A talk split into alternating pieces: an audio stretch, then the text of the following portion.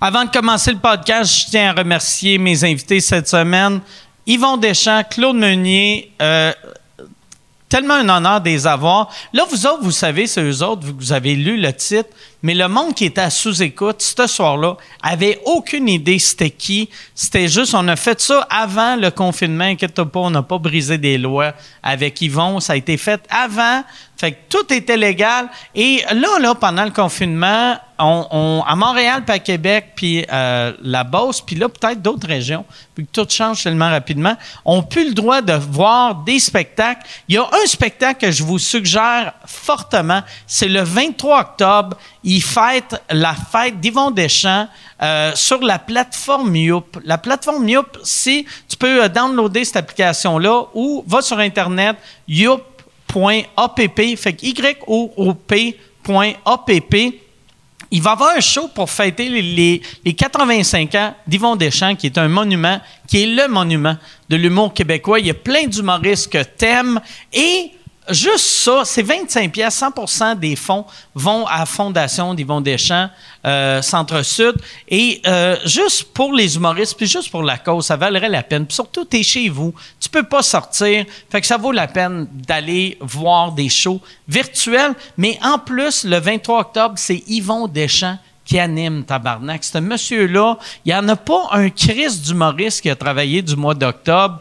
Ce monsieur-là a 85 ans, il travaille, il anime juste pour voir, ils vont animer. Ça vaut le 25 pièces. Euh, fait que je te suggère, va sur euh, youp.app, voir ce spectacle-là. C'est le 23 octobre. Et si tu fais le généreux, tu veux donner plus, vu que c'est pour la Fondation Yvon Deschamps Centre-Sud, qui aide des jeunes en, difficulté financière, de, familles en difficulté financière, tous les enfants sont en difficulté financière, même un fils de millionnaire, s'il a 7 ans, lui, il n'y a pas une scène.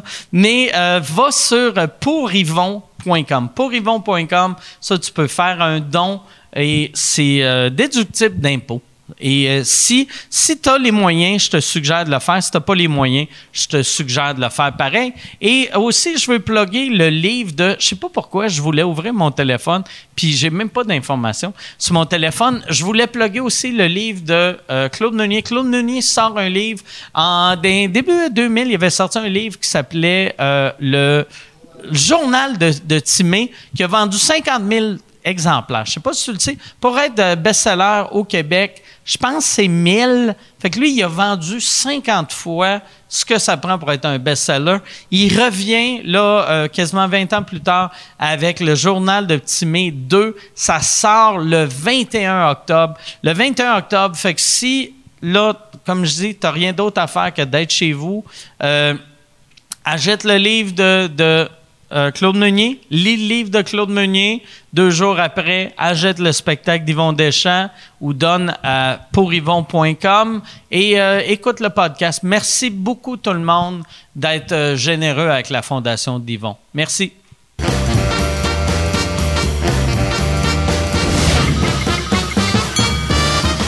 En direct du Bordel Comedy Club à Montréal, voici Mike Ward sous écoute. Merci. Merci beaucoup tout le monde. Bienvenue à Mike Ward sous écoute.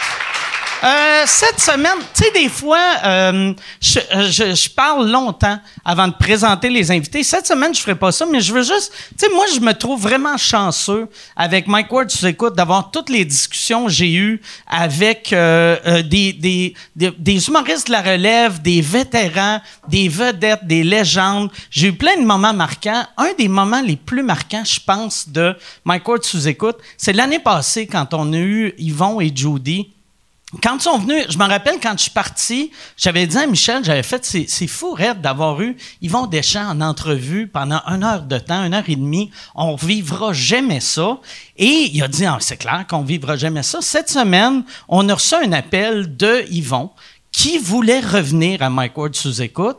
On lui a demandé avec qui tu voudrais être? Il m'a dit, j'aimerais être avec Claude Meunier. Mesdames et messieurs, voici Yvon Deschamps et Claude Meunier.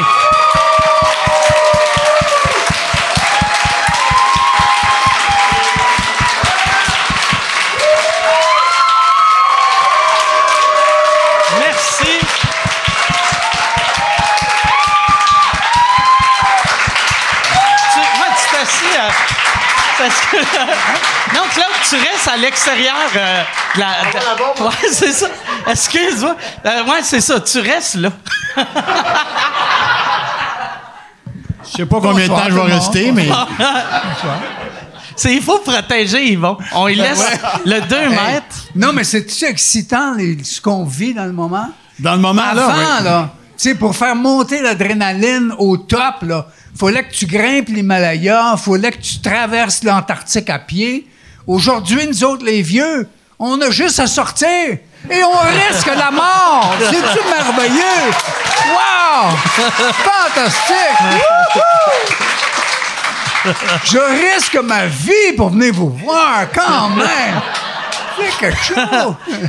Ça te stresse-tu, ça, Yvon? De, parce que t'as quand même, euh, t'es rendu à 85 ans. Cinq là. ans, oui. Fait que si toi, tu pognes le COVID, euh, ça va être tough, je pense. Et maman! Oui, oui. Non, faut Ça pas va être la pogne. dernière fois qu'il va le pogner. Oh, fais attention, Claude. Il y a, il y a, euh, il y a de la serveuse qui Mon essaie Dieu, de je- passer. Bonsoir. je vous ai déjà vu quelque part, vous. Merci, merci. Merci. Bon, on va boire ça, puis on va y aller. Mais Claude, Claude était supposé te faire euh, sous-écoute au mois de mai, puis euh, finalement, il y a eu le COVID, puis ça, ça J'ai fait- pas eu le COVID, Mike. Non, non, il y a, Il y a il y a eu ah, le pas COVID. la, la vie. La vie a eu le COVID. Oui, Ben effectivement. oui, et maudit. Oui, puis je voulais venir. J'avais hâte de venir parce que c'est la première fois que je viens au bordel, imagine-toi. Ouais. Ben, je savais pas c'était où, alors je- ça fait. euh, Non, sérieusement, je voulais venir avant. Je suis très heureux d'être ici parce que je me disais, il y a eu le Club Soda dans le temps, puis j'aime ça, les soirées de stand-up. Et j'ai fait beaucoup de clubs de stand-up, pas fait, mais j'ai visité beaucoup de clubs de stand-up aux États-Unis dans le temps, puis j'ai entendu parler beaucoup d'ici, puis je suis content d'être là ce soir. Mais quand, quand, Parfait. quand on a parti le, le bordel, tout le monde nous parlait tout le temps du lundi des A. Même, euh, même maintenant, tu sais, euh, euh, le- le- les lundis des A, vous avez fait ça combien d'années avant que ça soit à télé? Euh, juste un an, à peu près. OK. Un an. Une année. Euh, mais on jouait pas tout le temps. On jouait juste un soir par semaine. Et les gens qui venaient. Au début, les lundis DA, euh, écoute, c'était comme. c'était comme. euh, il n'y avait pas de place pour les jeunes humoristes au Québec, vraiment. Il n'y avait pas beaucoup d'humoristes au Québec, en fait. Il y en avait qui. euh, nous autres, on a eu. euh, dans les, ceux qui débutaient, il y a eu Daniel Lemay, il y a eu Pierre Verville, euh, il y a eu Norman Brathwaite qui était dans la LNI, qui commençait à faire des shows. Barrette a commencé. Michel Barrette. Mais ces gens-là venaient faire des auditions, on les connaissait Ouais. pas du tout, tu sais. Puis il il est arrivé des affaires drôles parce que comme il y a eu des producteurs qui venaient voir le show comme euh, Guy Latraverse qui euh, Québec euh, Québec euh, comment ça s'appelait Québec Spec? Mhm. Et alors un- un soir euh, Daniel Lemay faisait le show puis là Il, lui il il arrive en appelait ça Québec Spec, mais il y a que moi qui travaillais dans la gang. Ouais. tu vas comprendre. C'est-tu vrai? T'étais le? Ils vont des spec. Ouais, appelle ça des ils vont- faisaient travailler 20 22 shows par semaine. Mais Yvon, tu vas comprendre mon histoire, puis ça marche avec ton histoire, c'est que le gérant de Québec Spec, il est venu voir Daniel Lemire, après il dit Toi, je te signe à soir. Ben, il dit Je suis avec vous autres depuis deux ans. Il s'occupait pas de lui. C'est vrai. Et c'est vrai, il s'occupait pas de lui. Il s'occupait pas de lui pendant tout. Fait que là, ils se sont occupés de lui. Mais Daniel a changé de gérant tout de suite. Oui, oui, hein? Alors, Mais les c'est- lundis, ah, c'est ça, ça commence. Mais je peux dire quelque chose. Je peux dire que de 83, à l'automne 83, hein? Euh, les lundis dehors? Ouais, toi, les premiers lundis, Oui, à peu près. l'automne. Ouais. Ouais. Moi, j'étais à Paris. OK. Une erreur. Et. euh, une erreur qui a duré deux semaines, j'ai eu de la misère. Mais en tout cas, c'était bien parfait. Et là, Judy n'était pas venue euh, pour- parce qu'elle avait fait de la promotion avant. C'est long. Fait qu'elle est venue juste au moment du spectacle. Et elle vous avait vu. Et là, elle me. Écoute, elle m'a pas dit bonjour. Elle m'a dit il s'est passé quelque chose à Montréal. L'humour a changé. C'est plus comme avant et ce sera plus jamais comme avant. Là, je dis, est-ce qu'elle veut dire que moi, j'ai plus le droit de travailler ou mon humour marche plus? non, mais elle a été euh, renversée et avec raison. C'était fantastique. C'était un moment. Ça a tout changé. Ça Ouais, a ouais, ouais. tout changé. Et, et même souvent, on dit, on est influencé par des gens avant nous. Moi, j'ai été influencé par. euh, Oh mon Dieu. Un- une de mes plus grandes influences, c'est Jean Arrache. Ça, vous êtes tous trop jeunes. C'est un poète. c'est un Moi, je l'ai pharmacien. Oui. Ouais, j'ai connu Très ça. connu, Jean Arrache. j'ai connu ça, Jean Arrache. En arrache. C'était pas le Et- frère euh, un tel, ça? C'était pas le frère. euh, Non, ça, le frère un tel, c'est c'est en 60. ça. Excuse-moi. J'en arrache les années 30. quand OK. même. et, puis, euh, et M. Gélina. Il doit en arracher encore, d'après Ouais. moi. Et monsieur, ouais. et Gélina, et en tout cas, des- et Clémence Desrochers m'a beaucoup influencé. Je travaillé avec elle plusieurs années. Mais je peux dire que lui m'a influencé. Même si j'étais très avancé dans ma carrière, à l'achevet. Hein? D'après les journaux, là, quand lui est sorti, on dit que moi, là, je n'avais plus bien ben affaire là. Heureusement, ça a Il disait tout ça dans les journaux pour vrai? Ben il oui. disait pas ça. Mais il disait plus ou moins ça. Ils Plus moins. le mal pris, je trouve. Ouais. Mais euh, sérieusement, Yvon était déjà consacré. tu sais, euh, Ouais, ouais. C'était le- déjà le Maurice Richard de l'humour et ça restera toujours le Maurice Richard. Non, Euh, mais- The greatest. Mais Yvon et moi, moi, mon premier numéro drôle qui a vraiment marché dans la vie, Ouais. puis qui m'a fait le numéro où j'ai eu le plus de trac. Puis c'est Yvon Deschamps qui m'a invité à faire les règlements à la disque. Puis Yvon m'a invité à aller faire les règlements avec lui, puis il m'a donné tout le plancher pour être drôle.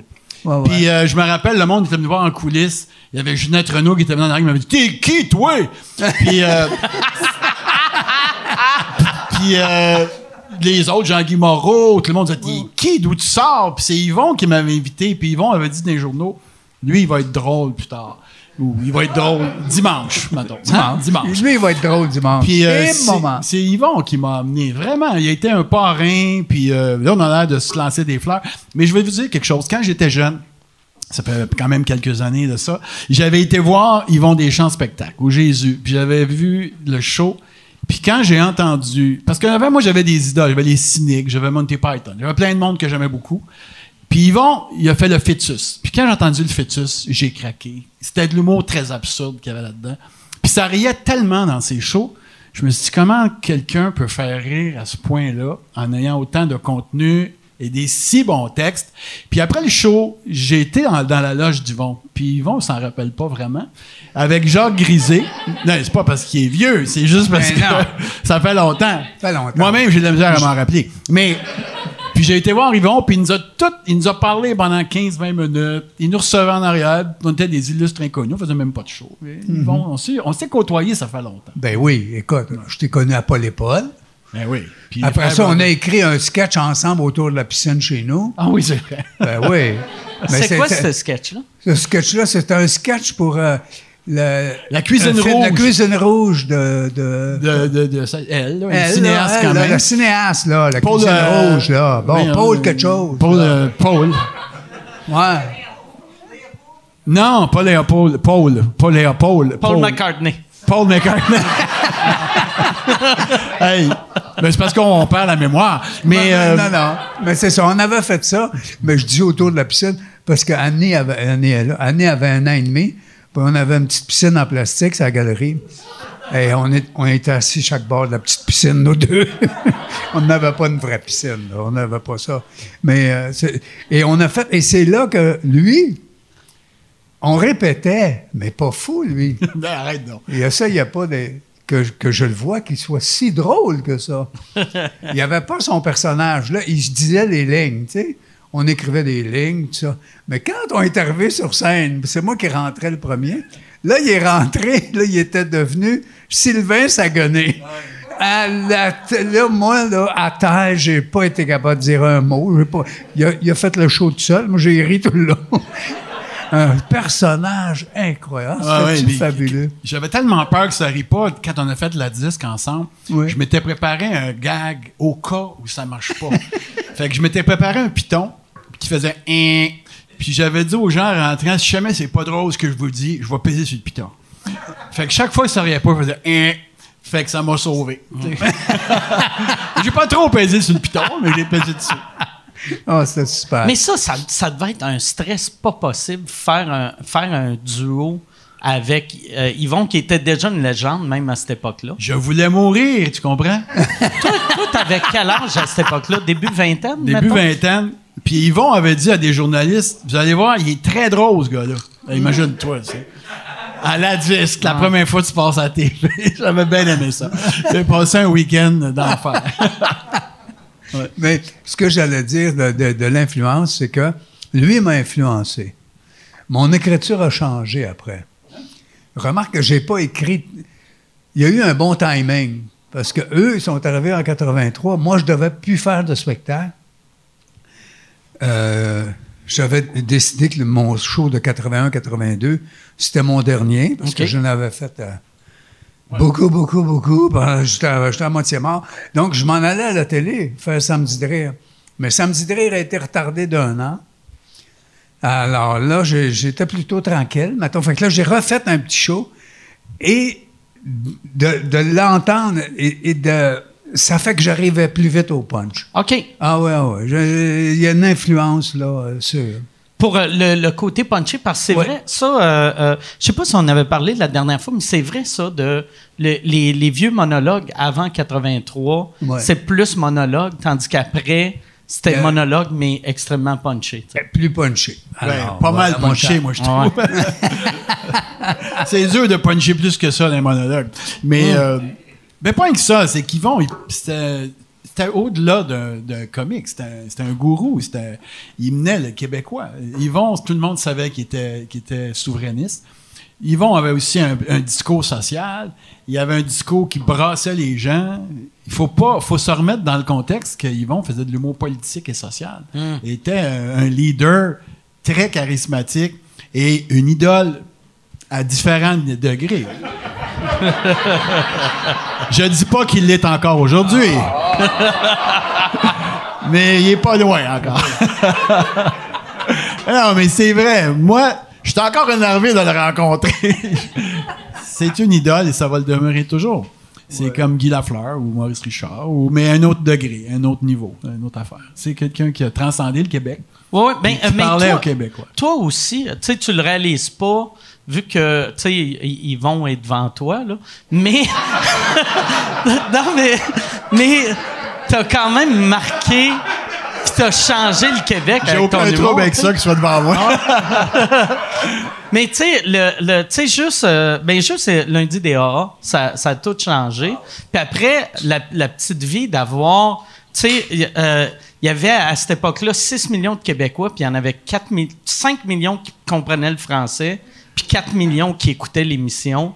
Ça, ça s'est jamais vu nulle part ailleurs sur la planète. Jamais, jamais, jamais. Ça a été, une, ben, un- ouais, c'était- ça a été une super surprise d'abord, parce que ça a été très difficile à faire accepter comme émission, curieusement. Ça a pris combien d'années? Ça, c'est. Vous l'avez pitché genre après les lundis AA, puis 11 ans après. En fait, on l'a pitché à la fin de Ding et Dong. Euh, ce qui est arrivé, vous le savez tous, ben Serge est tombé comme malade, était fonctionnait plus bien, puis tout ça, puis il a pris un temps d'arrêt.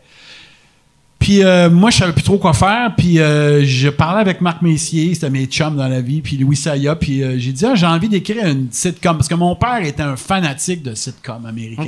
On écoutait beaucoup des sitcoms chez nous. C'est lesquels qui aimaient tu- que tu on écoutait Get Smart, on écoutait Mary Tyler Moore, on écoutait tout ce qui jouait. Là, on écoutait beaucoup de sitcoms. Puis, euh, à un moment donné, j'ai proposé à Radio-Canada La Petite Vie, mais il croyait pas. Il voulait que, il voulait pas que maman soit une femme, un homme, je veux dire. Euh, il voulait que ce soit une fille. Il voulait pas que le lit soit debout. Puis, je savais plus quoi faire pour les convaincre. Puis, moi, j'étais persuadé que ça marcherait. Puis, euh, écoute, j'écrivais ça dans le Nord, tout seul. J'ai écrit 15 épisodes avant que ça soit accepté. OK.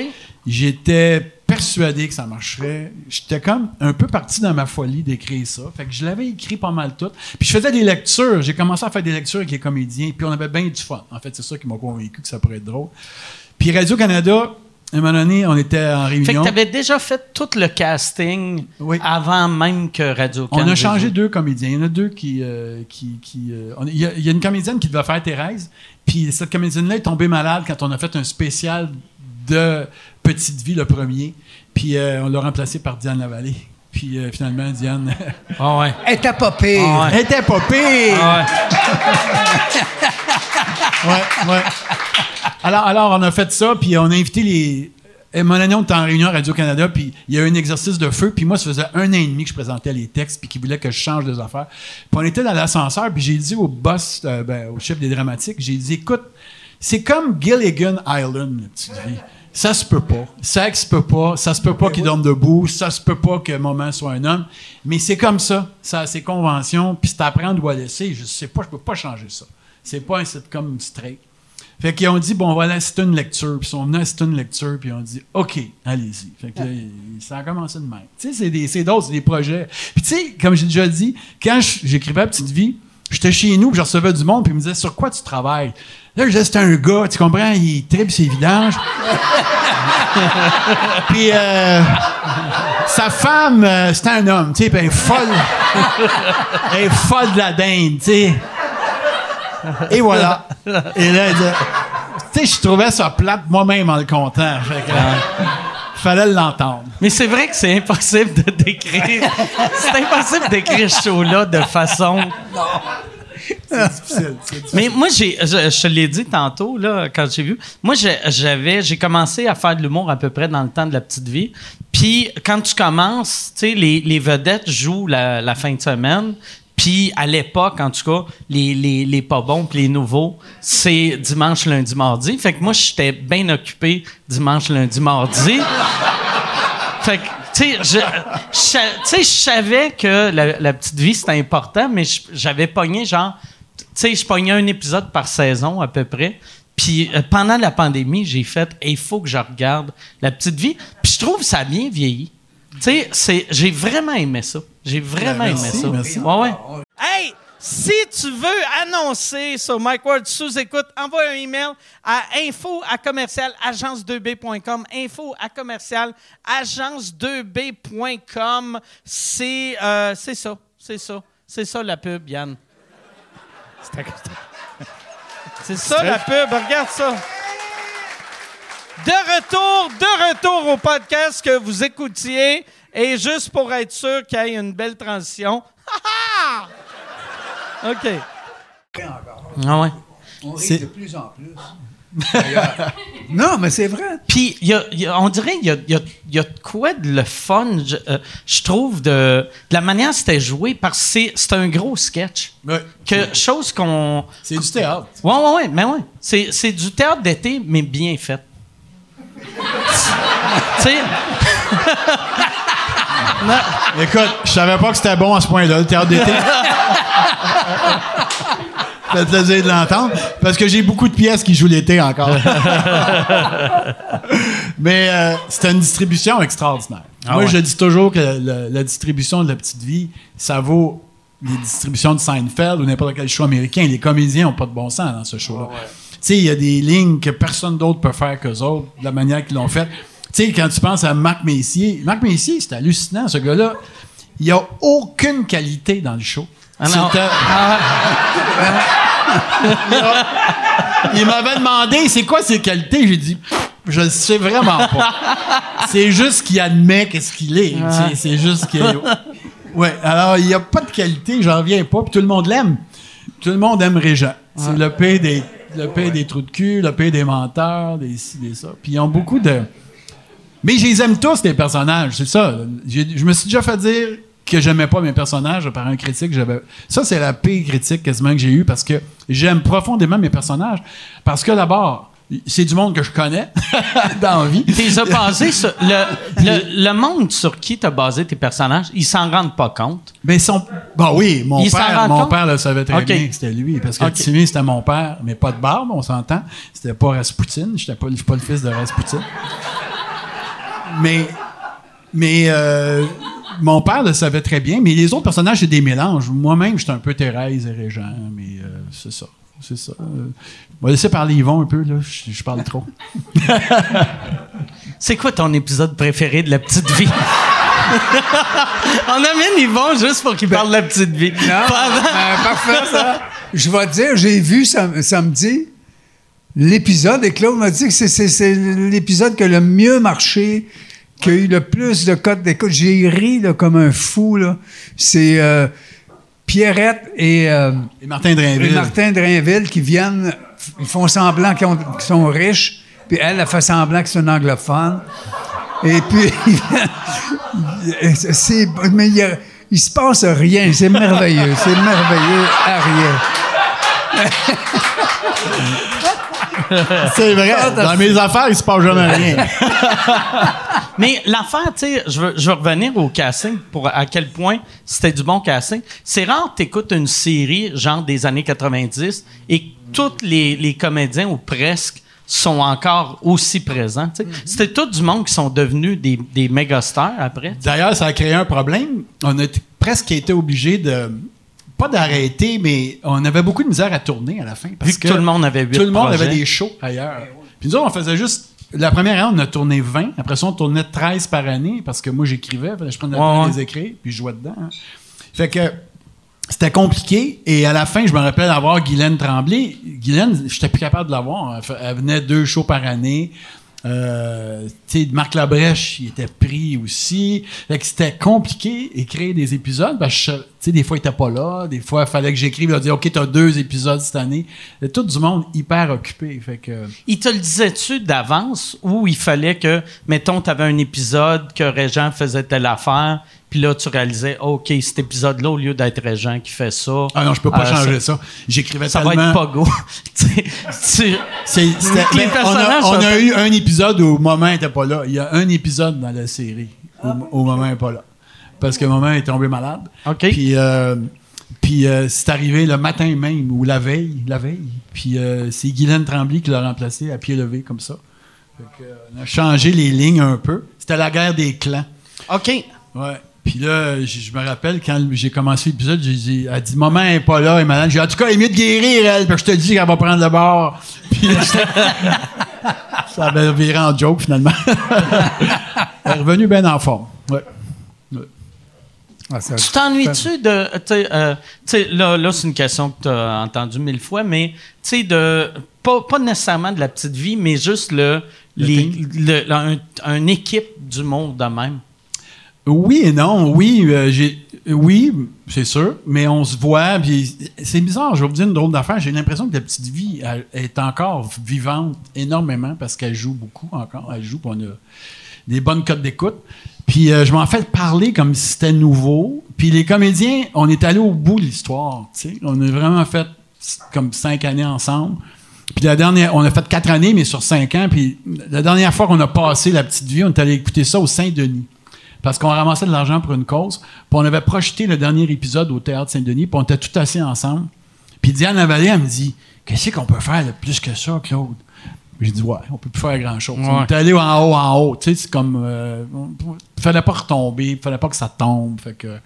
Puis réécrire la petite vie aujourd'hui, le monde dirait Ah, c'est pas comme avant. Ou Ah, c'est différent d'avant. Ouais, ouais, tu sais, ça revient au même, mais. euh, ce que je veux dire, c'est. C'est là, c'est. C'est comme. ça C'est c'est figé là. C'est parfait. C'est parfait comme ça. Moi, je suis bien content que ce soit comme ça. Moi, j'ai l'impression, j'ai jamais eu un, un succès de même, mais n'importe qui que j'ai vu qui a un succès de même, on dirait le, le prochain projet que tu fais, peu importe comment il est bon, peu importe comment il marche, le monde font, mais c'est un flop. Tu sais, la petite vie, c'est 4 millions de codes d'écoute, là, t'as juste 2 millions. Ça m'est arrivé. C'est. Ouais. Effectivement. Puis les gens veulent toujours que tu refasses la petite vie. Moi, j'avais le goût de faire d'autres choses. C'est bien normal. C'est comme un musicien qui fait différentes chansons. Ou comme Ouais. Yvon, il a fait d'autres projets. Il est allé à la TV. On dit, ah, c'est moins drôle que ses monologues, mais c'était très bon, euh, c'est Yvon, puis tout ça. Ils nous attendent toujours à la même place. Fait que c'est difficile. J'ai compris qu'ils nous attendent à la même place. Moi, quand je vois euh, Steve Martin, j'aime ça le revoir toujours comme je connais Steve Martin ou quelque chose comme ça. Ou Mike Ward, mettons. C'est Yvon. T'as t'as fait combien de saisons de C'est Yvon? On n'a pas fait une saison, ils nous ont flushé euh, au milieu de l'année à peu près. C'est vrai? J'avais l'impression que ça avait toffé un 2-3 ans. Mais non. Ah, Mais Christy. non. Moi, je parlais de Samedi PM, qui marchait très bien. Samedi Dre, Ok. ça fait quatre ans.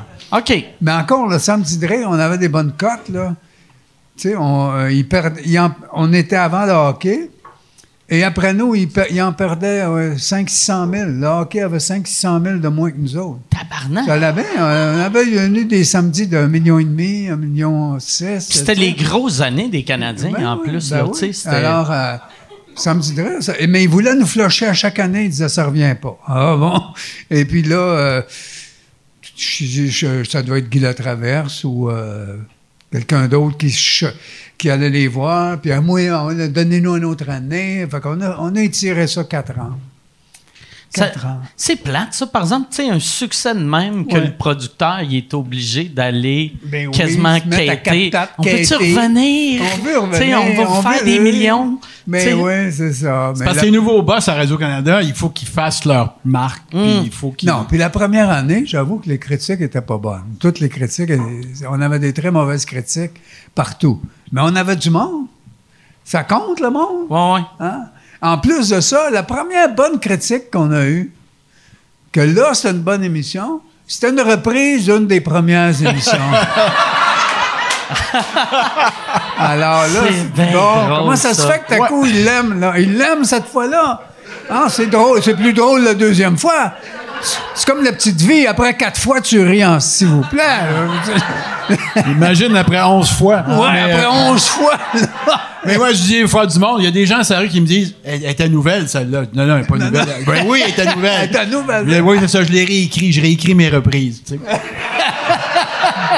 je corrige mes reprises. C'est ça, ben oui. Il y a du monde qui te dit ça pour vrai? Ouais, c'est arrivé. ouais. C'est Hey déjà arrivé. boy. Celle-là était nouvelle. C'est le fun d'avoir une Ah. nouvelle des fois. Ouais. Puis ils doivent trouver ça fort que tous les comédiens ont pas vieilli ou que le maquillage rajeunit tout le monde de 20 Tu veux ans. voir quelque chose où tu vas rire à ce niveau-là, tu aurais écouté Ding et Dong le film. Ding et Dong le film, ils l'ont remasterisé. Puis ils l'ont refait, tu sais, euh, avec Éléphant, là, qui prennent des, des- des vieux films québécois, puis ils, ils- ils- ils revampent. Là. Fait que là-dedans, là, on dirait que le film a été fait il y a trois semaines. Puis moi, j'ai l'air d'avoir 24 ans. Puis t'as tous les comédiens du Québec, Gildor Roy, il a l'air de 31 ans. Et tout le monde a l'air excessivement jeune. C'est mourant de voir ça, actuellement. C'est très, très drôle. Ouais. Ça, euh, c'était comment euh, faire ce film-là? Ah, un plaisir fou. aussi. Ding Dong, le film, on a eu vraiment du fun à faire ça. Puis quand je l'ai revu dernièrement, je me suis dit, Caroline, euh, on avait des moyens, tu sais, il y a eu beaucoup de, beaucoup de stock là-dedans, Ouais. des cascades. ah, il y a eu bien du fun à faire ce film-là. Ça a été un, ça a été un- vraiment un gros, euh, ben, c'est un, Un gros, gros- succès culte, tu sais, Ouais. que même après, euh, c'est en quelle année Ding et Dong le film? Genre 85? 90. Ah, 90, ok. Moi, j'ai eu un gros plaisir cette année, c'est que Marc-André Lucier il a dit ça fait partie des films qui ont été mal aimés, mais qui étaient vraiment un très bon film. Ça, ça m'a fait vraiment chaud au cœur. Parce que c'est la critique à peu près la plus dure que j'ai eue dans ma vie, Ding Dong, le film. Écoute, je pensais de plus pouvoir travailler après. Je pensais d'être brûlé. Euh, tu sais, hein, Yvon, on s'est fait rentrer dedans. Oh, on s'est fait maganer, nous autres. Mais heureusement que le public nous a pas magané de même parce qu'on serait plus là. Mais euh, Dong, le film, c'était épouvantable la critique. C'était mar- Mais il la comprenait pas parce que c'était un film très rythmé, puis c'était un film fait comme aujourd'hui. Il était très elliptique. Il n'y avait pas d'entrée de scène ni de fin de scène. Fait que le monde, il pensait que c'était un trip d'acide. Mais tu sais, aujourd'hui, quand t'écris, quand t'écris un film aujourd'hui ou une série, t'écris plus comme avant. Il n'y a pas un début puis une fin à chaque scène. Ouais. T'écris ton début puis ta fin si tu veux, puis t'es coupes après. Tu sautes dans le sujet tout le temps. Puis Ding et Dong, le film, c'était écrit de même. Fait que ça avait l'air de... Les critiques disaient, mon Dieu, on comprend rien, ça n'a pas de bon sens. Mais les jeunes, ils comprenaient. C'était-tu. Mais moi-même, j'ai compris, j'avoue. C'est, toi qui l'as écrit seul ou euh, tu- t'avais-tu quelqu'un d'autre? Pour écrire ce film-là? J'ai travaillé seul, mais j'avais des consultants. Puis un des consultants, vous allez trouver ça bizarre, mais c'était ben, pas bizarre, mais c'est un gars qui, était, qui est très drôle dans la vie. C'était Denis Arcan. OK? Denis Arcan. Il était consultant sur le film. Ouais. Puis il nous disait, euh, moi, quand j'avais écrit le scénario, il y avait beaucoup de scènes où on était séparés, Ding et Dong. Puis là, il avait dit, non, non, gardez-vous ensemble, c'est ça qui fait que c'est drôle. Vous êtes, euh, vous êtes l'entité du film. Puis il a donné beaucoup de conseils. Très... As-tu déjà pensé euh, faire euh, du stand-up solo? Non, moi, je suis pas un monologuiste comme vous autres. J'ai toujours aimé écrire des, des dialogues. euh, J'en ai fait quelques monologues avec Paul et Paul, mais c'était des personnages. Moi, je suis pas quelqu'un qui est capable de parler comme vous autres. Je suis pas capable de faire ça. Je suis trop gêné. Je sais pas, j'ai rien à dire tout seul. J'aime ça faire parler du monde. Mon propos, c'est de faire parler du monde. Je suis plus un auteur, je pense, de, dialogue, de relations. Je suis pas bon, euh, je serais pas bon. Je vous regarde aller euh, quand je vois du monde comme vous autres. Sincèrement, là, je, je, je sais pas comment vous faites pour faire une heure et demie parler tout seul en avant. Ça- Ouais, ça mais quand t'es deux, là, quand t'es deux, tu peux le faire tout seul. La réplique de l'autre, tu dis, ben, fait que l'autre, il dit, puis là, tu dis la réplique de l'autre. Ah ouais. Ah ouais? Mais, tu sais, c'était de même que toute ta carrière de monologuiste a, a commencé. Tu sais, euh, ton, ton premier sketch dans le Stitch Show, c'était supposé être un sketch à la base? C'est ça, ça supposé être un sketch de, à, à quatre personnages. Mais en fait, moi, je dois ça à Robert Charlebois, j'y dois ma vie, ma carrière, en fait. Parce que quand on. Quand on le, le show, ça, on a monté ça dans trois semaines. Et, euh, Hey, c'est fou, un show légendaire de même monté en trois semaines. semaines. Mais- Ça n'a pas de sens. Attends, Robert avait déjà ses chansons. Ouais, ouais. Louise avait ses chansons. Donc, il fallait trouver un esprit autour. Fait que toi, il fallait que tu montes tes bouts à toi en trois semaines. Oui, oui, c'est ça. Mais en gros, autres avaient un show, on- on toi, t'avais trois semaines. Écrire quoi? tu sais, mais mais c'est, c'est Mouf qui a trouvé le thème. Il y avait un thème. Dans les, je sais pas quoi, on chante des chansons d'amour. Alors, comme ça. Mettons, dans les garderies, on chante des chansons d'amour comme ça. Veux-tu mener Toto, papa? Veux-tu mener Toto? Veux-tu mener, tu des niaiseries? Dans les, dans les, dans, dans les, dans les, Euh, en tout cas, quelle année, dans les aqua- 68. Dans les, aqua- dans, les aquariums, on chante des chansons d'amour comme ça. On faisait ça cinq minutes. Alors, c'était- non, mais il y avait des sketchs et il y avait un sketch avec le bon boss puis le- tout ça à quatre personnes. Et c'est Charlebois qui a dit, qui, il, vient un soir, il vient. Écoute, en trois semaines, on écrivait du matin au soir. alors là, il dit Oh, j'ai entendu une affaire, faut que je te- tu vas faire ça. Je dis Quoi? Là, il me fait entendre euh, Alice's Restaurant d'Arlo Guthrie. Arlo Guthrie, c'est sa guitare, qui chante Ah. Et là, il parle, puis il raconte. Fait que là, Robert, il dit Moi, je vais faire le dang-dang, et toi, tu comptes l'histoire. Au lieu de le jouer, Compte-le au monde. Ben oui, compte-le au monde. Euh, c'est facile à dire, ça. là. C'est un sketch à quatre, là.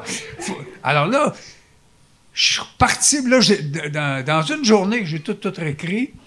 Et j'ai écrit ça comme une chanson.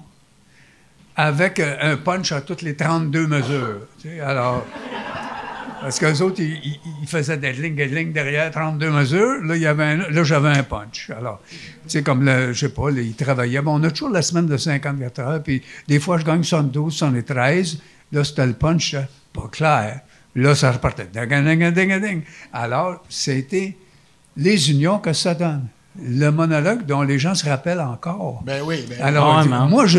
Donc, moi, sans Robert, jamais dans ma vie, jamais, jamais, jamais, j'ai pensé un jour faire de l'humour. Jamais. J'ai voulu faire mille affaires, acteur. T'étais batteur, t'étais batteur. Batteur. Je voulais. Ouais, faire- drummer, là. Pour, Faire de la politique. Pas. pas, euh, tu sais. Dr- drummer. Ouais. Ouais, euh, mille affaires que j'ai voulu faire, mais jamais humoriste, jamais faire de l'humour. Alors, euh, je le dois à Robert. Et comme. T'as-tu resté bête? Tu sais, mettons, le, le premier soir, Ouais. d'avoir les rires intenses que t'avais. Pas de rire. Aucun rire. C'est vrai? Aucun rire. Voyons donc, tabarnak! Écoute. T'as- T'avais joué ça où? Mais. T'as joué ça où? Au Katsu. non, pour pas que ça rie. Parce que c'était Ben non. drôle, ça, ce sketch Ben oui. Non, mais les gens ne trouvaient pas ça drôle. Écoute, le bonheur, pas de rire. Euh, le- je parle des premières fois. Le fœtus, tous ces, ces- ces monologues-là, là, les gens riaient pas. Ils se fâchaient ou ils figeaient. Ils étaient là. Une gang de fixeux que j'avais en avant de moi. Fait que dans le fond, tu disais, à soir, j'espère qu'il fixe. T'aimais-tu mieux qu'il qu'il fixe ou qu'il se fâche? Écoute, j'aimais mieux qu'ils rient. OK. Alors, quand ça arrivait, j'étais Ah. bien content. Mais ça a pas pris de temps. Ça a pas Non, pris de temps. Ça n'a pas pris Ça a pris temps. 15 minutes. Non, non, ça a pris des semaines, des mois. Ah Il faut lui jouer souvent. Puis, euh, il faut que quelqu'un, tout à coup, lui- te trouve drôle et le dise aux autres que tu es drôle. Ça, c'est vrai. Là, ils s'en viennent, ils, viennent sachant que tu es drôle. Ils savent pas ce que tu fais, mais Ouais. mon chum m'a dit qu'il est drôle. Il est drôle. Alors là, il rit à n'importe quoi. Là, tu dis, pourquoi qu'il rit? Je veux pas qu'il rit là, moi. Je n'ai pas fait de gang encore. Alors, tu sais, c'est toujours pareil. Puis ça, c'est une autre affaire. Quand on est perçu comme un comique, hein, tu sais, une fois, je me perds. Je, suis en campagne. Fait que J'arrête sur le bord d'un rang, il y a une maison, là. Euh, Je vais frapper à la porte, le gars ouvre la porte. Oh, ben là, il se met à rire. Il appelle sa femme. Ben, j'ai dit, excusez, euh, je suis perdu, là. Ah! Il est perdu! Ah! Viens voir comment il est drôle! Viens voir! Qu'est-ce que j'ai fait? Rien. Je suis perdu. Alors, elle, elle riait, elle aussi. J'ai dit, baptême, je retrouverai jamais mon chemin, moi. Ah, alors, il y a ça, la perception que t'es drôle. Ça, c'est vrai. J'ai vécu ça en auto. Moi, me choquant en Oui. auto. Être pompé après quelqu'un au coin d'une rue, puis le regarder, puis donner de la merde, puis il fait.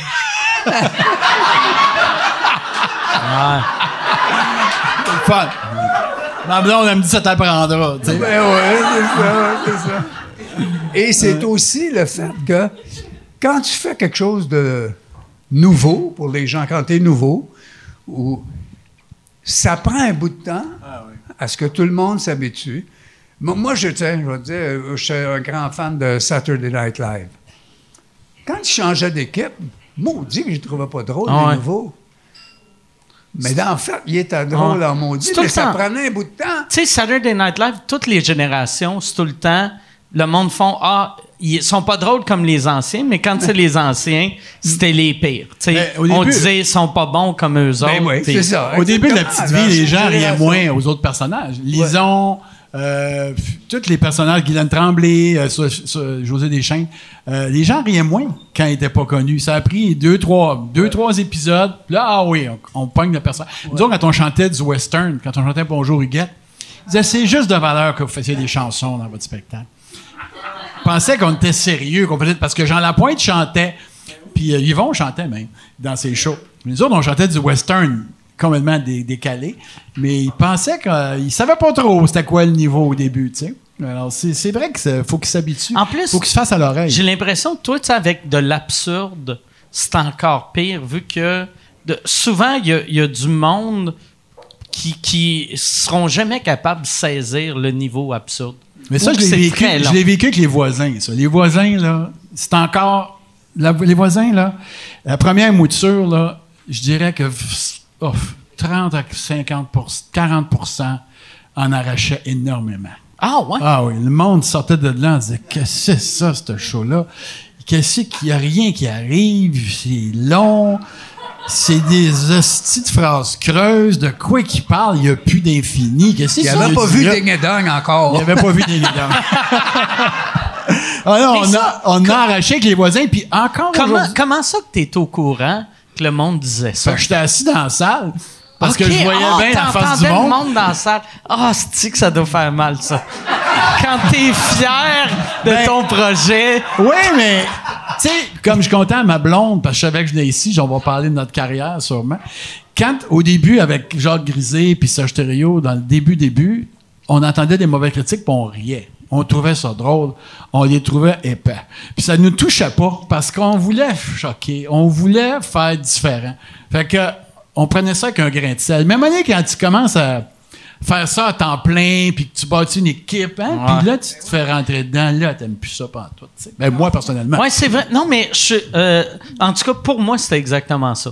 Jeune, jeune, le monde qui me comprenait pas, je faisais, ils sont vieux, ils comprennent Ben pas. ouais. Mais, tu sais, un coup que tu es assez vieux pour avoir un char, puis, puis, puis pouvoir le perdre. puis que tu fais, voyons. Fait que là, tu fais des annonces de Pepsi, des affaires de même. Non, c'est pas ça que je veux dire. Ça, les mais toi, en plus, dans les années que tu as fait les annonces de Pe- Pepsi, c'est dans les années que ça devait payer. Tu aurais Wow. pu faire une année d'annonce de Pepsi puis prendre ta retraite. Bon, prendre un an de break, je te dirais. OK. Pas ma retraite, quand même. Ça dépend comment tu dépenses dans la vie. Non, sérieusement. euh, sérieusement, ça m'a surtout permis d'écrire ce que je voulais. Ouais. Ça m'a donné une euh, indépendance complètement. Puis Puis c'est là que j'ai écrit la petite vie. C'est là que j'ai écrit la petite vie. OK.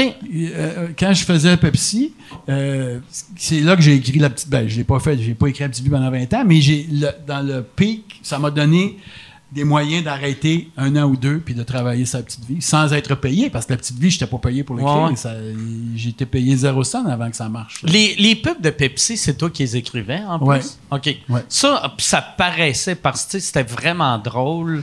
C'était que- des personnages écrits pour les pubs. C'était pas, c'était pas des personnages que je prenais de mes shows. Je faisais toujours des choses exprès. C'était-tu bien tough? Tu sais, comme on dirait à cette heure, euh, moi, j'ai jamais fait de pub, là, mais l'impression que j'ai de la pub, c'est que ils montrent quelque chose, tout le monde aime ça, puis là, ils le montrent à quelqu'un de Toronto qui a aucune idée t'es qui, puis ils font « je comprends pas ». C'est exactement ça qui se passait. Exactement ça qui se passait, sauf qu'il est arrivé un gars à Toronto qui me dit, qui m'a fait confiance, puis qui... euh, écoute, j'ai fait une pub. Des pubs que j'ai faites, on pourrait plus les faire aujourd'hui.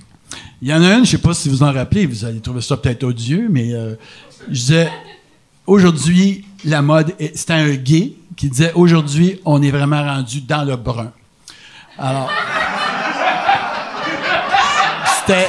Puis après, Pepsi. C'était ça. Ah ouais.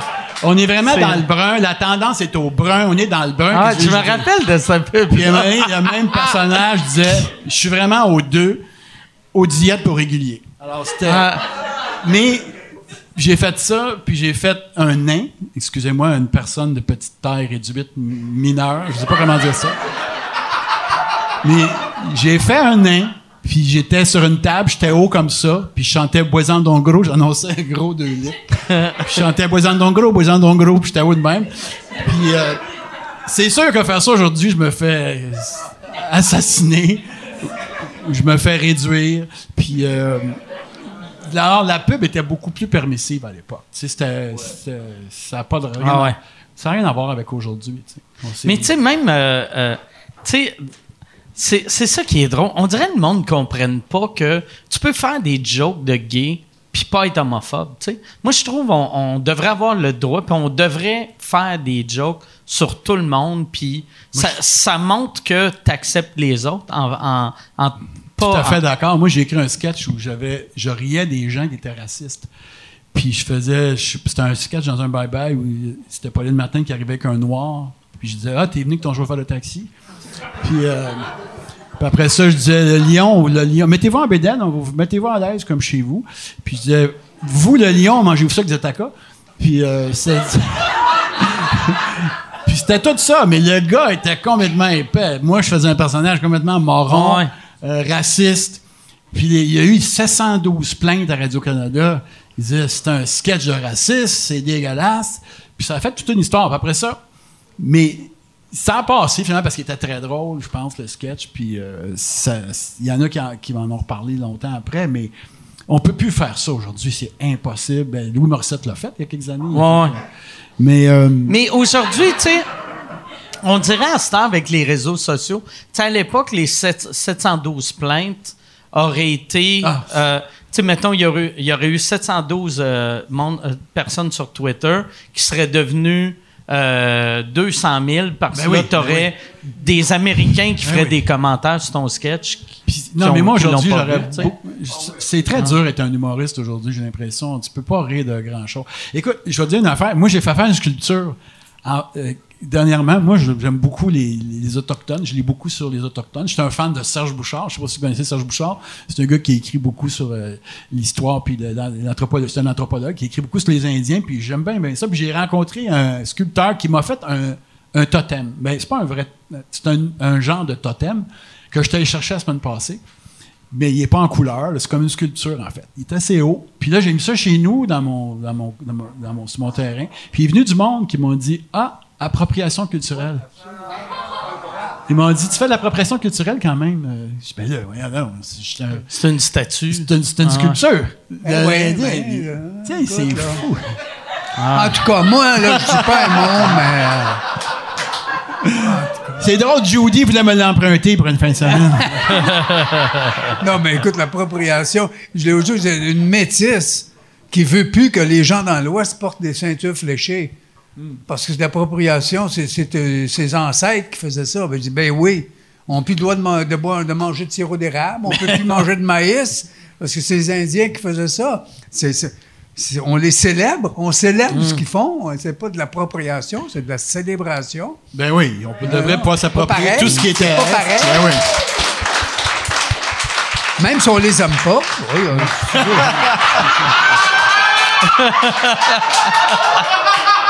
non, mais c'est pas tout le monde qui les aime. Vous assistez à la mort de la carrière d'Yvon.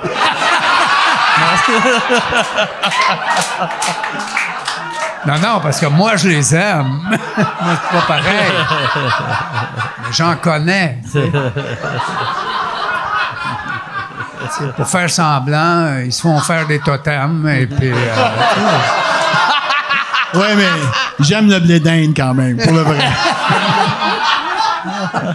Puis ma carrière est pas morte, moi. Ah, d'accord.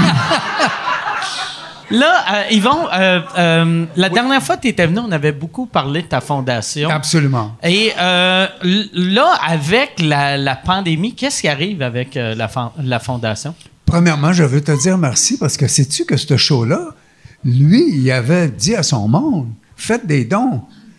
Écoute, on a reçu presque 40 000 juste, juste du podcast. Ah ouais, ah ouais? Et puis, ça, euh, je veux dire, euh, j'avais acheté euh, le nom de domaine pouryvon.com, Ouais. il marche encore. Fait que si vous allez à Yeah! pouryvon.com, Oh. vous pouvez faire un don, vu que sinon, c'est une adresse que je trouvais compliquée.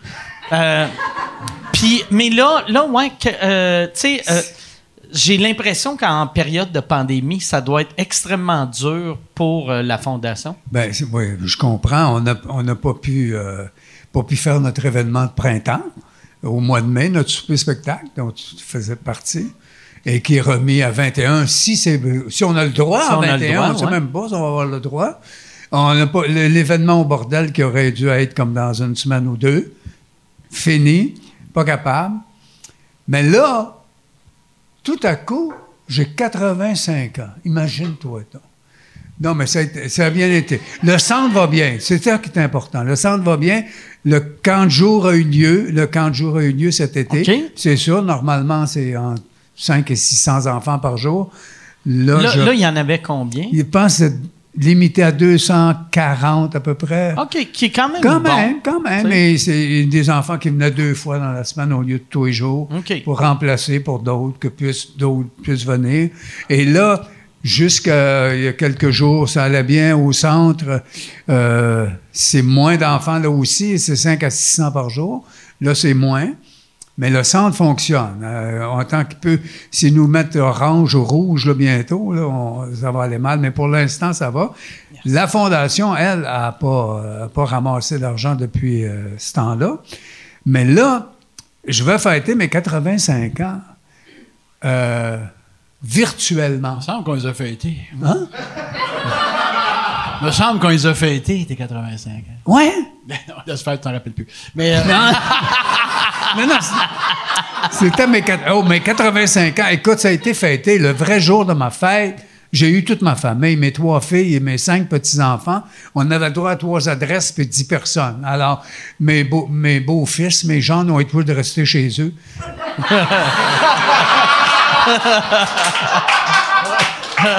On n'a pas de place, on n'a pas le droit. Non, mais en fait, il était, il était bien content. C'est pas, c'est, c'est pas le genre, on va aller voir la belle-mère. Non, non, c'est pas ce genre-là. Ni le beau-père. Alors, euh, donc, j'ai eu une très jolie fête. Et j'ai eu un des plus beaux cadeaux que j'ai, que j'ai jamais eu. pas un totem? Un totem. oui. mes enfants et mes petits-enfants m'ont écrit sur des bouts de papier pourquoi, pourquoi ils m'aiment, qu'est-ce qu'ils aiment de ce que je fais. tu sais? Plein d'affaires. Donc, des centaines de. Parce qu'ils sont. Et ils m'ont donné ça, là. Donc, quand je file pas trop bien, là, je fouille là-dedans. Ah, tu piges des. C'était cœur. Ah, ça dit, cute, ah, ça. Comment je suis fin, comment je suis beau, comment je suis. ah. ça, c'est un beau cadeau. hein. En tout cas, alors là, mes 85 ans vont être fêtés euh, virtuellement sur la plateforme de Louis Morissette, là, le Euh. Youp. Youp. Youp. On, on fait ça euh, le 23 octobre. Alors, on a un gros, gros show. et 7-8 humoristes au moins. Et pour, une, pour la première fois depuis 10 ans, je vais animer le gala moi-même. Ah, ouais, c'est vrai? Ah, ouais. Ah, Ah, c'est bien Et je vais même faire un monologue.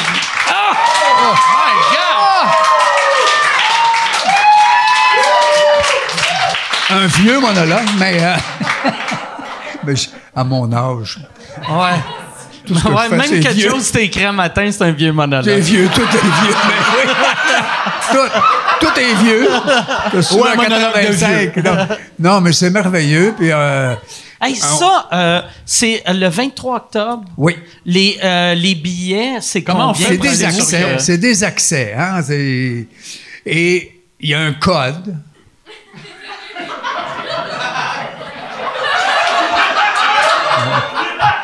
Mais je le connais pas, le code. Moi. Je pas. Mais le mot, googlez Yvon Deschamps, youp. Non, mais tu sais, Ouais, là, il va avoir, il va avoir 23 beaucoup de publicité là, dans les semaines qui viennent. Euh, Journal de Montréal, euh, en tout cas, euh, salut, on va faire salut, bonjour, on, on est avec toi.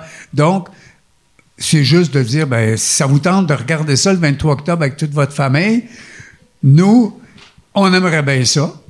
Parce qu'on a besoin de sous pour les jeunes, mais aussi, c'est que c'est un risque financier pour nous, parce que ça coûte quand même de l'argent, euh, cette, cette affaire-là. de A fallu louer le. Ça, par exemple, je connais Louis Morissette, puis je suis sûr qu'il est assez généreux Oui. pour l'offrir gratuitement. Arrête donc! Si. Je pense que Louis devrait l'offrir gratuitement. Tu sais. On, on parle pour parler. Ouais. Alors, parle-y, Mike. Parle-y, toi, là. Eh, maman, yes! Vas-y. Moi, j'ai dit, OK, on va payer. Tu sais comment est-ce que je suis, moi? non, non, mais ça- ça- ça va être merveilleux parce que aussi, on, va on espère rejoindre des milliers de personnes quand Mais même. En plus, juste de te voir faire un monologue. Juste ça, ça vaut le prix. Eh ben, je- ça vaut. Pour de vrai, ça vaut Ça- ça a pas 1000 de prix. piastres, c'est, Ça a euh, pas de prix. Ça ah non, pas de prix. tu ça fait 10 ans, t'as Bon, pas je fait. le ferai pas. Ça coûte trop cher au monde. Ça coûterait trop cher. Mais ça fait, ça fait 10 ans que t'as pas fait de monologue. Ouais. Hey, ça va, ça va être fourrette. Le monde va capoter. Le monde dans. ah ouais. Pour vrai, on va. Yann, t'écriras le lien euh, sur le bas de l'écran pour le monde qui écoute sur YouTube euh, pour acheter des billets. Merci, merci, Mike. OK. Alors, c'est ça. Je sais pas comment ça se fait, mais ça va, ça va être. un- Il y a, il y a- il y a- il y a des gens du bordel, Ouais. de ta gang ici. Oui, euh, euh, il y a pas Martin? mal- je sais qu'il y a pas mal de monde. Moi, je, euh, moi, je le fais pas parce que euh, on dirait, moi, faire du stand-up devant Ouais. des écrans, Non, je- ça me tente pas. Toi, c'est le 21 mai. Mais, mais moi, moi je veux. le 21 mais, mai. Ouais, euh, n'importe quand qu'il y a du vrai monde, je vais Ouais. tout le temps être là. Ben oui, OK, Ouais. parfait, merci. Mais on a François. François, Attends, j'ai-tu bien compris? Ah. Non? Ah. Non, en tout cas, il y a François Bellefeuille, Martin Petit, Laurent Paquin, Mario Jean, Rosalie Vaillant. OK. Oh, Rosalie, hey, notre petite Rosalie. On, a, on a d'autres aussi. Maud Landry. Maud! Landry va être là, puis il y a un autre gars certain. Il me semble qu'on n'est pas nombreux, là. Ah, Claude, Claude non, non. Meunier. Pierre Hébert. Ah, Pierre Hébert, OK. Pierre Hébert. Ah, Alors, ça va être bien le fun. Tu sais, ça, ça va durer une heure et demie, au moins. Toi, tu vas faire une heure. moi? Moi, je vais faire. euh, ouais, moi, je vais essayer de faire 7-8 minutes, là. non, non. Mais ça va être. mer- Ça, Ça, pour ça- moi, ça m'excite, tu sais, parce que là, écoute, euh, je, vais, je vais animer, je vais présenter. Donc, euh, ça, ça fait une grosse soirée pour un vieux. Hein? Mais ça doit t'amener un stress pour vrai, là. Oui. Tu sais que euh, moi, j'ai été six mois sans faire euh, du stand-up. Puis la première fois que je suis monté, je me sentais comme je me sentais en 93, là, tu sais. Ouais, ouais. Fait que tu penses-tu que tu vas être nerveux comme tu étais quand, euh, quand tu commençais? Ben, je comprends. Je suis déjà nerveux. Ah, ouais? Arrête, arrête de Ça l'énerver. m'énerve déjà. Ça Arrête de- m'énerve déjà. Arrête! Ah ouais, arrête de rester tranquille. un shake de même hein, qu'à y penser. Non, non, Sauf oui, ça tu va peux blâmer l'âge. Non, non, ça va être très. Ouais. Ça- je vais être très, très nerveux. Mais comme disait Vigneault, il faut, il faut, il faut se. Non, mais tu feras comme Vigneault. Alors, une fois, c'était que. Ah, dam, didi, dam, tu ferais un petit dam, oui. On est correct. Quand il se rappelle pas, il fait un petit dam, ben oui, là, tu fais le même. hein, pardon, il y a un chino, dam, didi, dam. Puis là, tu dis liberté. Tout est correct. Ça va partir. C'est un punch épouvantable. Non, moi, je vais, je vais être très nerveux, c'est sûr. Mais en même temps, comme dit Vigneault, Vigneault, il dit toujours, c'est un des gars, ça, qui a jamais été nerveux de sa vie. Genre, on en connaît une couple de même, et je comprends pas ça. Je comprends pas ça. Un show, oui. Tu fais un show après 22 fois, là, tous les jours. Ouais, tu le connais. tu sais, elle m'a amené. C'est comme aller manger. Il n'y a, plus de stress. Mais un, un nouveau spectacle, tu vois, dans un gala, tu as un numéro à faire. Tu as un numéro à faire. Puis il y a plein d'autres. En tout cas. Puis lui, jamais, jamais nerveux. Puis là, j'ai dit, mais comment tu fais? Ben, il dit, est-ce qu'il peut y avoir mort d'homme? non. Alors, non, mais il peut avoir ennui d'homme. Ouais, hein? Il peut avoir ennui d'homme dans la Ennui salle. d'homme, mais pas mort. Alors lui, il dit, s'il n'y a pas mort d'homme, il n'y a pas de danger, pourquoi je m'énerverais? Hein? Il a 100% raison. Ben ouais. 100 On s'en- raison. on s'énerve pas. On s'en- Ouais. Mais on n'est pas capable de se contrôler, écoute. Toi, Claude, le, le stress, il est-tu Ouais. pire en, en vieillissant ou Mais à deux, c'est moins pire, non? Je sais pas. À deux, c'est moins pire? Euh, pff, ouais. Ding et ben, ding on était après mourir. Euh, euh, pff, non, le stress était. On était toujours. Ben, si je reprends aux dernières choses que j'ai faites, c'est la petite vie. on- à chaque fois, on se demandait si c'était pas pour s'écrouler. On était très, très nerveux avant de tourner. parce qu'on tournait devant le public. Puis là, on s'énervait pour rien parce qu'on tournait devant 100 personnes. Puis euh, s'il y en avait, mettons, 25 qui riaient moins, ça se peut. Bon, on pensait que le show était plus bon. Puis, euh, mais ça- Est-ce que vous faisiez euh, deux enregistrements? Ouais. Ou- OK. Deux. On tournait une fois à 6 heures à peu près. Puis après ça, on les sortait dehors. Puis on tournait une autre fois à, à 8h30 devant un autre Puis public. après, vous preniez les on meilleurs prenait les meilleurs moments, mais au début, on prenait les meilleurs. On, on pensait toujours qu'il fallait prendre les moments où ça riait plus. Mais souvent, c'était pas ça. Souvent, c'est. Ce qui comptait, c'était le jeu. On prenait les meilleurs Ouais. bouts, tu sais. Mais euh, c'était tout. du- Il y, a- il y a du monde qui pensait que c'était des rires en canne au début. Clémence Desrochers, elle m'avait dit Tu devrais enlever les rires, c'est fatigant. Mais je dis Ouais, mais c'est des vrais rires. Ouais. Mais non, c'est pas mais- du vrai monde certain. Elle dit, ça crie. Ben oui, mais c'est sûr, je te dis, il y en avait qui criaient. J'ai travaillé avec elle longtemps. Elle n'est pas habituée au rire.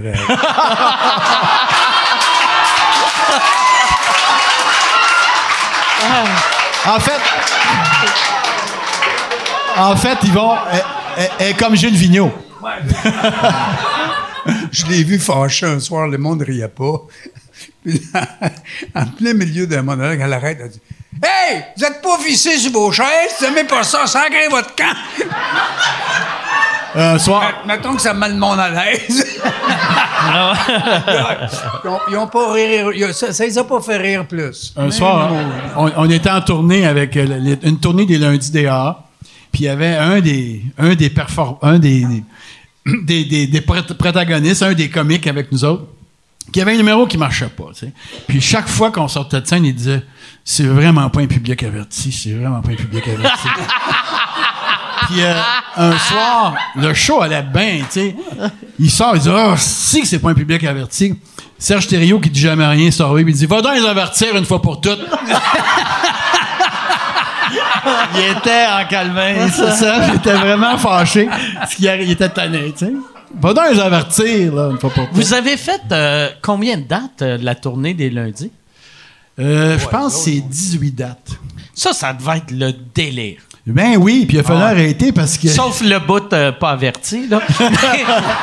Ça a été le délai. Le plus gros délai, c'était un soir, on était à Victoriaville. C'était vraiment un des meilleurs shows. Puis quand le show finit, il y avait deux personnes qui arrêtaient pas de crier. Ils étaient comme stallés, là. Ils criaient Bravo, bravo. Puis c'était fini, le monde sortait Bravo, bravo.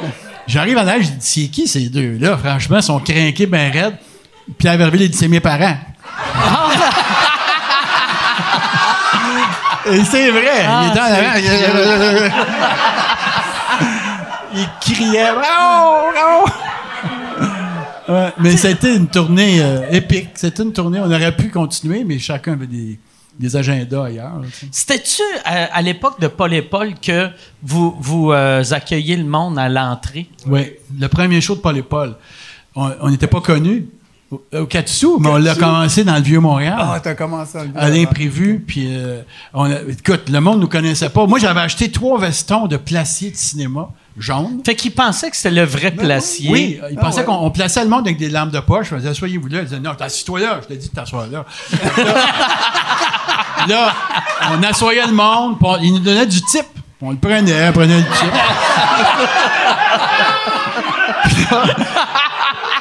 C'est vrai. Puis là, on montait sur scène, on montait sur scène, puis là, on les plaçait. On disait, tout, tout, mets-toi donc là, ça va être plus beau. Puis là, il y a du monde qui se levait, puis on les niaisait un après l'autre. Puis là, on se tournait de bord, puis là, on faisait un, deux, trois, puis on chantait bonjour, bonjour, puis on partait le show. Le monde avait c'est qui ces gars-là, tu sais, parce que. Mais à la fin, à la fin, euh, qu'est-ce que tu veux, les gens nous connaissaient, mais ça a pris du temps avant qu'on se fasse connaître. Tu sais, Yvon, tantôt, il parlait qu'il a commencé, dans- puis le monde ne riait pas beaucoup, mais il y a un gars qui nous a aidé à nous faire connaître, un réalisateur, Yvon et moi, je pense qu'Yvon aussi, Jean Bissonnette. Ben oui, Parce qu'il nous a ben invités. oui. Nous autres, on est passé d'une salle de, de- de 30 à 300, puis 3, pas 3000, mais 300, puis 500, puis 600, à, à cause de la télé. Puis c'est un réalisateur, Jean Bissonnette, qui était à l'affût de tout ce qui se faisait à Montréal, puis il allait voir tous les shows, puis il nous a fait venir un dimanche au soir, un show, là, du dimanche soir à Radio-Canada. Puis ça a tout changé du jour au lendemain. Puis ils vont probablement. Je me rappelle, tu avais fait le bonheur à ce un dimanche soir. Oui. Moi, je t'avais vu, j'étais très jeune à l'époque, mon Dieu. Puis, euh, mais c'était excellent. Ça avait fait. Ça avait été une, une révolution aussi, tu sais, quand tu es apparu comme ça. Mais la télé, ça nous a beaucoup aidé. Oui. Jean Bissonnette. Puis, ouais, Jean Bissonnette, même Faut moi, que euh, la- ma première télé, c'est Jean Bissonnette qui m'avait engagé. Mhm. C'était euh, l'émission à, à Guillaume Lepage. euh, euh, Besoin d'amour. Ouais. Besoin d'amour. d'amour. Ah. Mon Besoin- frère travaillait là-dessus. Ouais, Pierre, ton frère, qui était hallucinant. Je l'aime tellement, ton frère. C'est quoi qu'il fait en ce moment? Euh, il doit être à la TV. OK. il, il est-tu encore writer? Non, mon frère, il travaille comme recherchiste. Il a toujours fait. Là, il fait des jeux. euh, il fait des jeux. Là, Des quiz, hein? Des quiz. Il écrit des- Mon frère, c'est un, c'est une espèce d'asperger qui passe ses journées à faire des questions de quiz. Puis des. C'est un chercheur. C'est un. C'est déstabilisant. La première fois que tu le rencontres, parce que je sais pas si tu l'as déjà rencontré, Pierre, mais il y a le même. euh, tu sais, il y a la- à peu près la même face, puis à peu près le même parlure. Fait que chaque fois que tu le regardes, tu te sens comme si tu étais à un concours d'imitation de Claude Meunier. Puis il est bien tanné parce que je gagne toujours. Ah, Mais j'adore mon frère. C'est un gars. un gars on, a, on a vraiment grandi avec ce tour-là ensemble. vous, êtes, euh, vous êtes combien d'enfants chez vous? Trois enfants. L'autre, euh, go ou fille? C'est une fille. Euh, Elle s'appelle Suzanne. Elle, c'est quoi qu'elle fait dans la vie? Hein? Ma fille? Euh, ma soeur. Voyons. Ta- ma fille, ta- Je l'ai adopté, mon année. Mais euh, non, j'ai des Vietnamiennes, j'ai adopté. Mais euh, ma sœur, euh, c'est une travailleuse sociale. Travailleuse OK. sociale. Ouais, ouais. Pas de rapport, pas de rapport euh, dans le milieu. Moi, je viens pas du tout d'un milieu showbiz, ça n'a rien à voir. c'est quoi qui t'a amené, tu penses, à, à faire ça?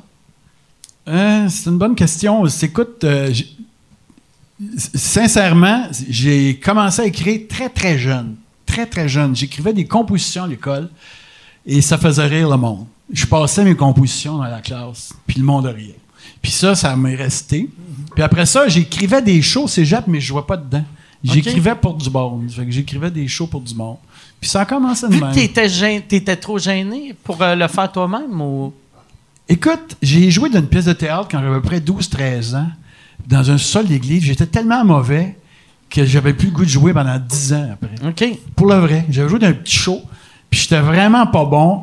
Puis euh, c'était comme un du théâtre classique. Je m'étais dit, Ah, je suis pas fait pour jouer. Puis, euh, fait que ça m'a enlevé le goût de jouer. Mais c'est pas ça, j'aimais ça écrire. J'aimais ça écrire des, des choses. Fait que j'écrivais pour d'autres mondes. J'ai écrit pour un groupe qui s'appelait La Vraie Fanfare Fuckée, qui était euh, un groupe assez drôle. Je leur avais écrit un numéro d'imitation où ils imitaient un coucher de soleil OK. et euh, l'échangeur turco à l'heure de pointe. Alors, c'était. C'était les débuts du cégep. OK. C'était. Absurde un peu. Il fallait être gelé à quel point? Pour... pour, euh, pour apprécier Moi, et je pour dirais écrire. le plus et le mieux. Mais, euh, Mais mais je n'écrivais, j'étais jamais gelé. Ouais, Moi, j'étais pas, je, je, je n'ai jamais beaucoup fumé parce que j'ai une propension naturelle à angoisser. Fait que si je fume, j'angoisse. Alors, non, j'ai jamais écrit Stone. j'ai, euh, l'impression que tout le monde euh, qui Oui. fait de l'humour absurde, il n'y a Pense que c'est personne qui écrit gelé, Non, mais non, tout le monde non. fait « Hey, tu devais être gelé quand Non, non, non. ça. Mais ça, j'ai ça me faire dire ça. Tu devais Ouais. être gelé. C'est comme t'as t'as perdu la carte, mais ça n'avait rien à voir. Tu sais? Mais il y avait du monde, Julie, qui aimait bien ça. C'est ça. C'était l'époque. Je pense que c'était encore l'époque. Mais euh, je sais pas, c'était c'était comme ça. Ouais, elle est longue, cette époque-là, je pense. Effectivement.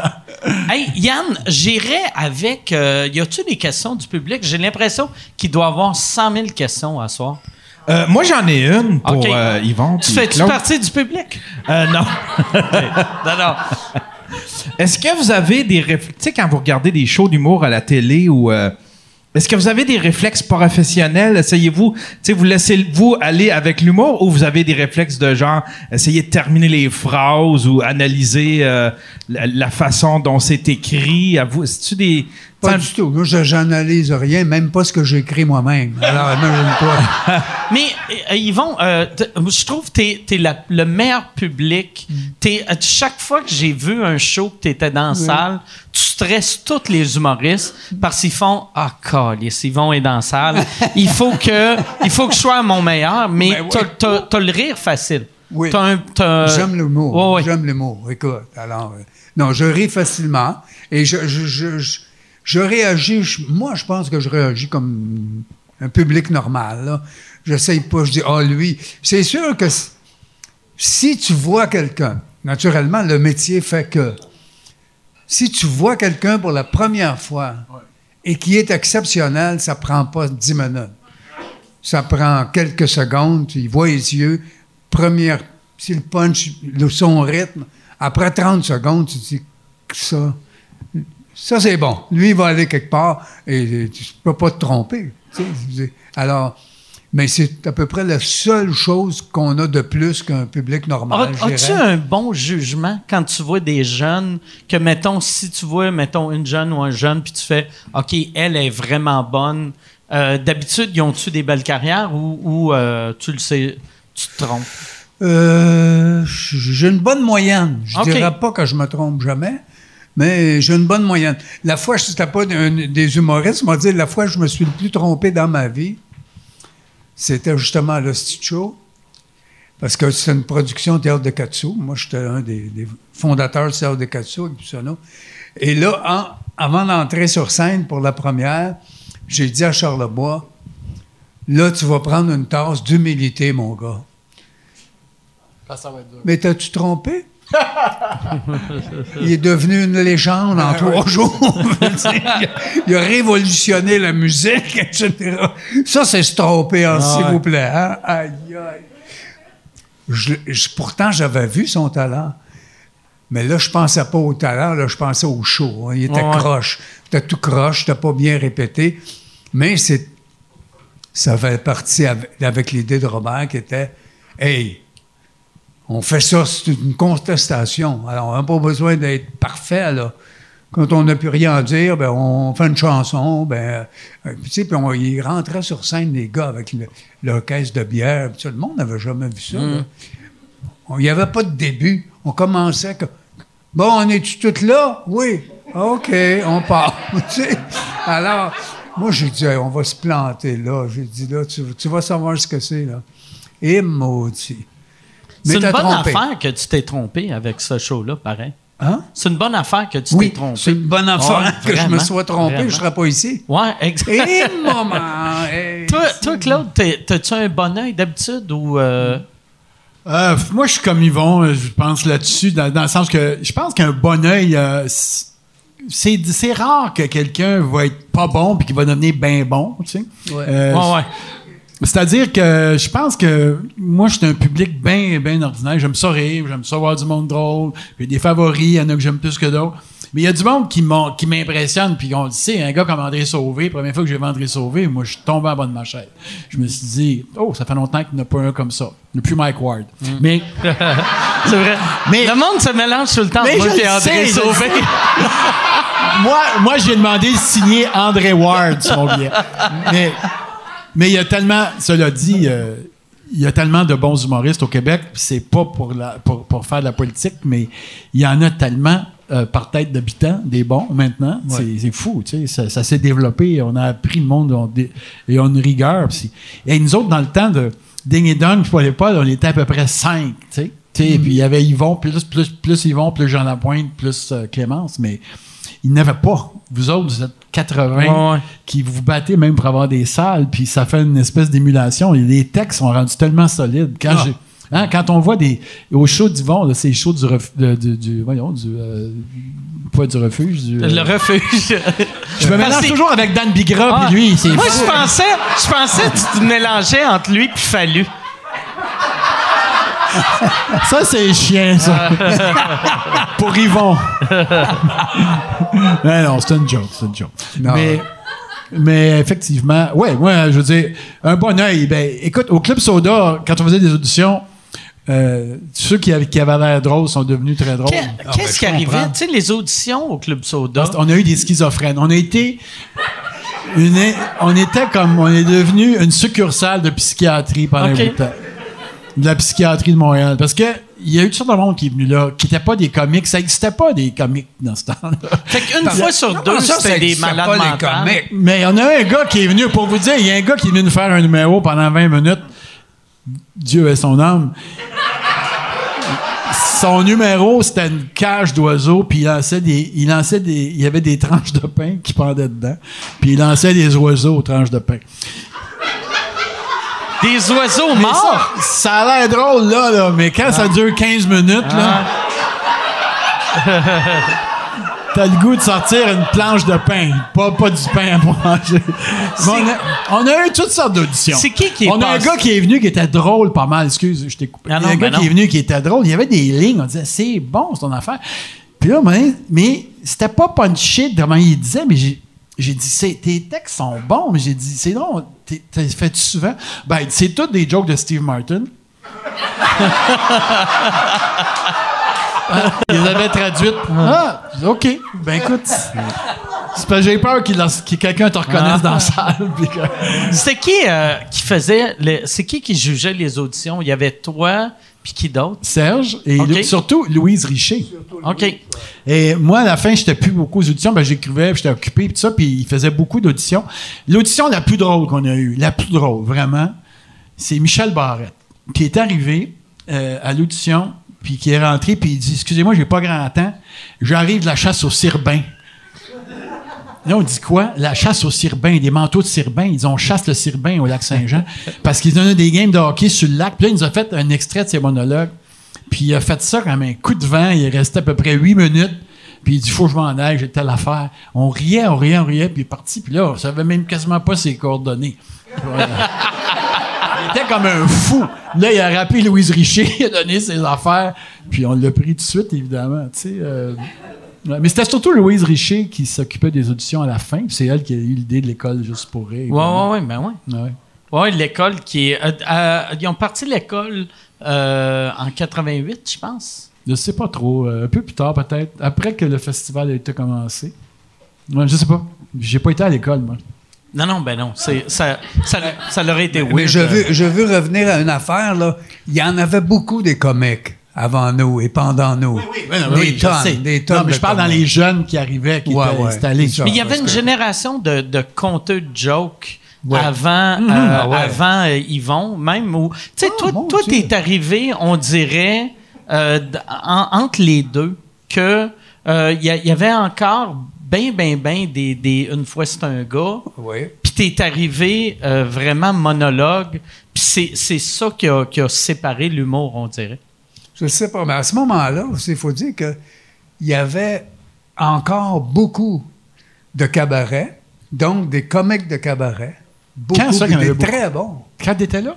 Dans les années 50, les Ah années oui, oui, 60. oui. Ben oui. Les années 60. Oui, non, mais je te ben, parle quand les. ben ouais, mais je te parlais avec les lundis Il y dehors avait quand aussi arrivé. il y euh, le vaudeville, la poune, euh, Olivier. Guimond. C'était des méchants comiques. ben. C'était pas des, c'était pas des deux de pique. Paul là. Berval? Paul Berval avec euh, Le le, dans les années 50, c'était fabuleux. Euh, Il y en avait, là. C'est- Mais il y avait comme des. des comment j'appellerais ça? C'était des routines qu'il faisait. Ouais, c'était des... c'est- c'est- Il y avait l'humour de cabaret. Il y avait l'humour de vaudeville. Et il y avait l'humour plus relevé là, à la télévision. Ou à la, donc, ces gens-là se, se mêlaient pas. euh, tu sais, c'était difficile de- de- d'amener Olivier Guimont à la télévision, la, la misère qu'ils ont eue pendant des années. Vu qu'il y Euh, avait un genre de snobisme. oui, de snobisme envers lui. Puis c'était un, c'est pour moi, un des plus grands comiques qu'il y a jamais eu. Là. Écoute, euh, C'était un- comme, un comme. Red Skelton. Il était aussi drôle que Red Skelton. C'était de Ah l'humour ouais, slapstick, ouais, mais c'était-. Et c'est comme lui, drôle. c'est ce qui a fait changer d'idée, c'est la grève de Radio-Canada. À la grève de Radio-Canada, il y avait des shows gratis le soir. Des acteurs venaient, le monde payait, et c'était pour le fonds de grève. Et là, tu ne vas pas dire non à Olivier Guimont. Il m'en vient pour vous aider, tu sais. Alors là, il est venu, puis là, ils l'ont vu sur une scène. Qui c'est que c'était, Olivier Guimont? Et Colin, là, je te dis que l'année suivante, il y a eu une série. OK. Ah ouais. Ah oui, mais ça n'a pas marché. Parce que c'était Radio-Canada, puis Radio-Canada voulait absolument que ça ressemble Mais à il Radio-Canada. avait fait Crébasile avant. À- À non, TVA. Cré-Basile après. Après?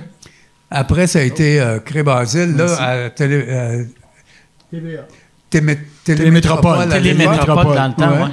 Euh, là, il y a eu Cré-Basile, et ça a été merveilleux. Et naturellement, les, les spéciaux qu'il a fait, le plus grand sketch de tous les temps, ça reste le soldat à Westmount. Ouais, ouais. Ça, bye écoute, bye. Il n'y a, il y a rien, il y a rien qui peut battre ça. là. Il, Ouais. il était com- euh, il était comment, cette génération-là, avec toi? Tu sais, ceux qui sont arrivés avec toi, est-ce qu'ils te voyaient comme une menace ou ils te voyaient comme, comme un, un génie ou ils te voyaient Ils comme juste pas. un autre humoriste? OK. J'existais pas vraiment. Ah, ouais, c'est Ben vrai? Ce monde-là travaillait tellement fort, puis il y avait leur affaire. Il entendait parler de moi. Olivier Guimont, je l'ai croisé deux ou trois fois, puis il est bien gentil. Bonjour Yvon. Il avait entendu parler de moi, tu sais, mais c'est tout. Euh, oh non, on représentait pas de menace, certains. Les autres, il y avait leur affaire. C'était, ils étaient tellement bons. D'ailleurs, je te l'ai compté, ça, mais peut-être que le monde ne savent pas. Le, le- président Giscard d'Estaing, je l'ai-tu compté, ça? Monsieur, euh, c'est notre maire? Monsieur Drapeau, Drapeau. Monsieur. Drapeau avait invité le président de la France, Giscard d'Estaing. Alors là, hein, le- il y en a-tu le protocole, les fanfares, puis envoie donc, puis le gala, puis tout le monde est en tuxedo, et tout ça. Puis là, le président de la France s'assoit, là, il se penche vers euh, Monsieur Drapeau, il dit « Et comment va Madame Poune? »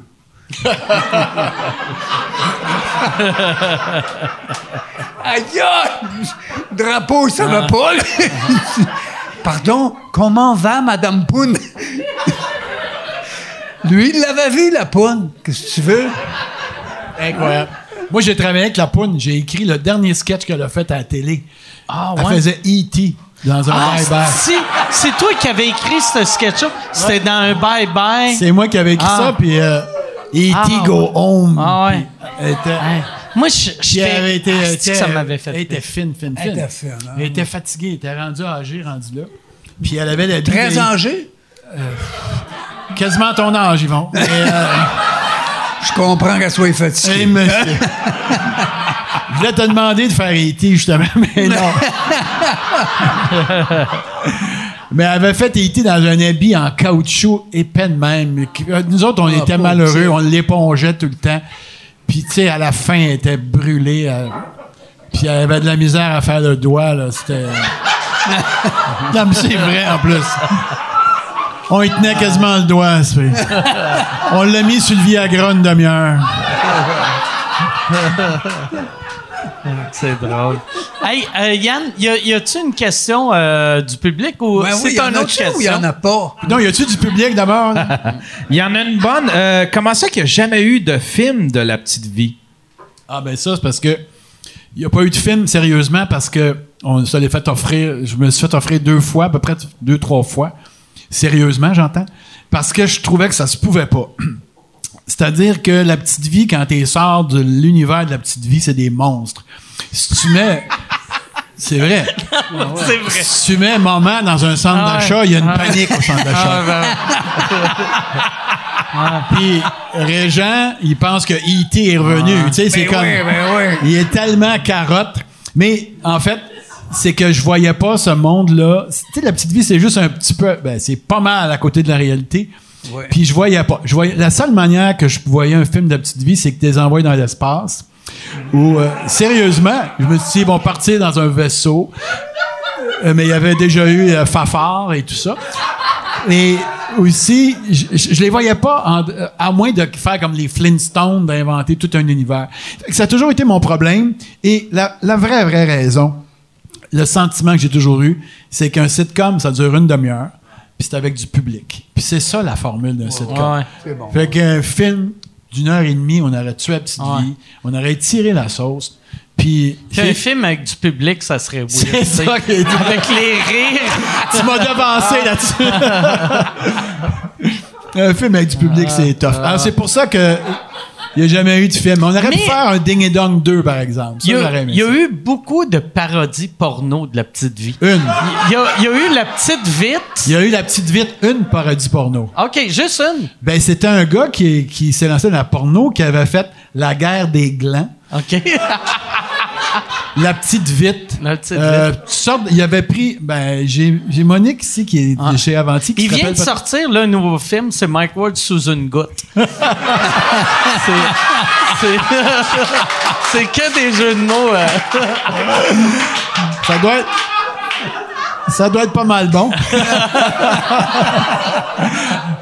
mais euh, anyway, il y a eu la petite vite, mais euh, écoute, on est allé en cours avec ça.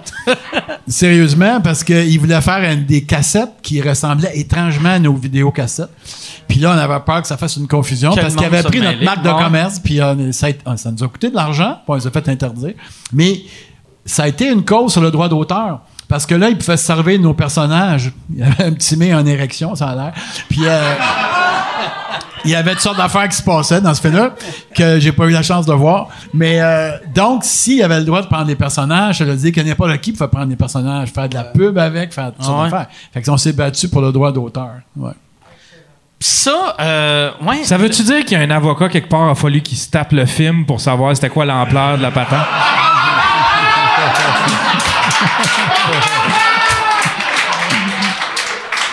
Probablement. J'espère qu'il l'a vu. Moi, j'ai refusé, ça me tentait pas de le voir vraiment.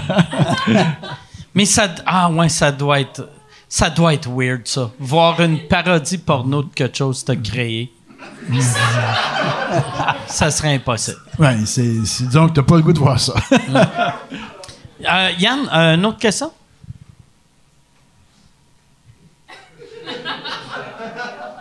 Euh, oui, il y en a. euh, comment ça que la, euh, parce que la petite vie, ça a quand même été exporté. Ça a été exporté euh, en, en Suisse normande, ça se peut-tu? En Suisse, ouais, ça a joué en Suisse, ça s'appelait La Petite Famille.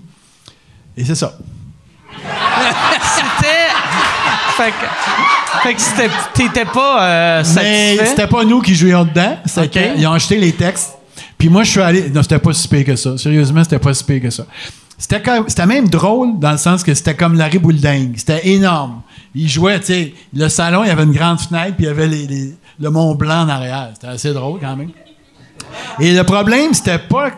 Pour être bien honnête, le problème, c'était Papa et Maman. Qui. Papa et Maman, c'est des sont assez gros comme personnages, tu sais. Et Maman, c'est tellement dur à jouer. La Maman suisse avait l'air d'un trucker. OK? C'était tough à croire, la Maman suisse. Serge Thériault, c'est le problème, ça a toujours été le problème de la petite vie à l'exportation. C'est que quand il montrait la petite vie, ben Monique, qui est à chez Avanti, le sait, c'est parce qu'il se demande c'est quoi? C'est-tu deux transgenres qui vivent ensemble? C'est-tu. C'est quoi, papa, maman? Nous autres, au Québec, tout le monde sait que ça vient du théâtre, puis que c'est nous autres qui, ont fait des pers- qui faisons des personnages. Ils comprennent toute l'espèce de prérequis. Mais en Europe, puis ils se demandent vraiment c'est quoi ça, puis la jaquette, puis c'est tough, tu sais. C'est, dur à vendre. C'est dur à vendre. C'est-tu quoi- c'est-tu la raison pourquoi ça s'est jamais retrouvé au Canada anglais, admettons? Non, c'est pas la seule raison. Euh, C'est parce que c'est francophone, c'est québécois. C'est- Mais, mais tu as eu des offres, par exemple, du Canada anglais pour euh, euh, tes projets? Pas vraiment. Non? C'est pas vrai. On a eu une fois une offre pour faire un show avec Serge et moi, Ding et Dong, avec d'autres comédiens de Toronto, qu'on aurait une maison où il y aurait des francophones qui vivent avec des anglophones. OK. C'était un projet de sitcom, mais qui s'est pas réalisé, qui n'a pas abouti. Mais on a déjà eu une offre comme ça, mais C'est à peu près Pas tout. pour la petite vie. Non, non, pas pour la petite vie. ok. Non, non. C'est-à-dire qu'on est allé à Los Angeles, ça par exemple, il faut le dire. On a, Oh. on était à- on a rencontré René Angélil, qui aimait, qui a découvert la petite vie sur le tard, nous avait invités à, à Los Angeles et nous a ouvert des portes à des gens de studios de télé qu'on a rencontrés et avec qui ça n'a rien donné. C'était-tu? Mais il était quand même fantastique de tout organiser ça. Puis euh, le gars il a dit c'est vraiment bon, puis il nous a jamais rappelé. C'était-tu, c'était-tu euh, à base pour que ça soit vous autres qui jouez les mêmes rôles? Non, ou, euh, non mais c'était ça le problème. La petite vie, c'était une grosse gang. Il aurait fallu Ouais. qu'une gang comme Saturday Night Live le prenne. Puis même qu'ils prennent une femme pour faire moment à la rigueur, puis que papa n'ait pas une grosse barbe, euh, ça n'aurait pas été si grave. Ouais. Mais les thèmes étaient là, c'était des thèmes universels de famille. tu sais. Ça aurait peut-être pu s'arranger, mais en d'autres, on l'a toujours vendu à, à Aziz, comme on dit. là, mais euh, on n'a jamais cherché à le vendre tant que ça, par contre. Euh, vraiment pas. C'était juste euh, euh, des offres comme en, Suisse, c'est un offre qui est arrivé? En Suisse, c'est des gens qui, je sais pas, qui, l'ont, qui sont venus ici au Québec puis qui ont entendu parler de la petite vie. Puis qui, euh, qui, qui sont venus, qui ont pris les textes. Puis moi, je suis allé là-bas, les voir, les diriger. Celui qui faisait Rénal était excellent. C'était un comédien suisse très, très drôle qui fait du stand-up là-bas, qui fait la France. Je me souviens plus de son nom, ça fait longtemps. là. Et il était excellent. Il était très, très bon. Ce- Celle qui faisait Caro, il était bon. Il y avait un gars qui faisait Pogo, il était vraiment bon. Euh, c'est papa maman, c'était un problème. C'est quoi qu'il faisait dans la vie, po- le pogo suisse? C'est, il était, il était placé où? C'est pas une aréna. On n'a pas eu le temps d'en parler. mais non, mais tu ris, mais il a dû le dire parce qu'il était là. Il a dû dire qu'il travaillait dans euh, une aréna ou je sais pas trop. Il était placé peut-être. Je me rappelle même pas. C'est une bonne question. C'est une très bonne question. Ben, euh, Yann, une autre question, vous Euh. Yvon, toi aussi, t'en as fait du cinéma. T'en as fait euh, un peu de cinéma. C'était-tu quelque chose que t'aimais? T'aurais-tu aimé en faire plus du cinéma ou... euh? Non, non, je. je, je- non, j'ai pas. Écoute, j'ai pas haï ça, mais euh, j'ai fait un, un très beau film que j'aime beaucoup, là, Oui. euh, de Michel Tremblay, ouais, avec. euh, euh, et en mise en scène de Brossard. Le soleil, se lève, le soleil se lève en retard. Le soleil, ouais, oui, se couche de bonne heure. Ou se couche de bonheur, je me rappelle plus. Mais c'était un très beau film. On s'assinera pas pour trois mots, là. Non.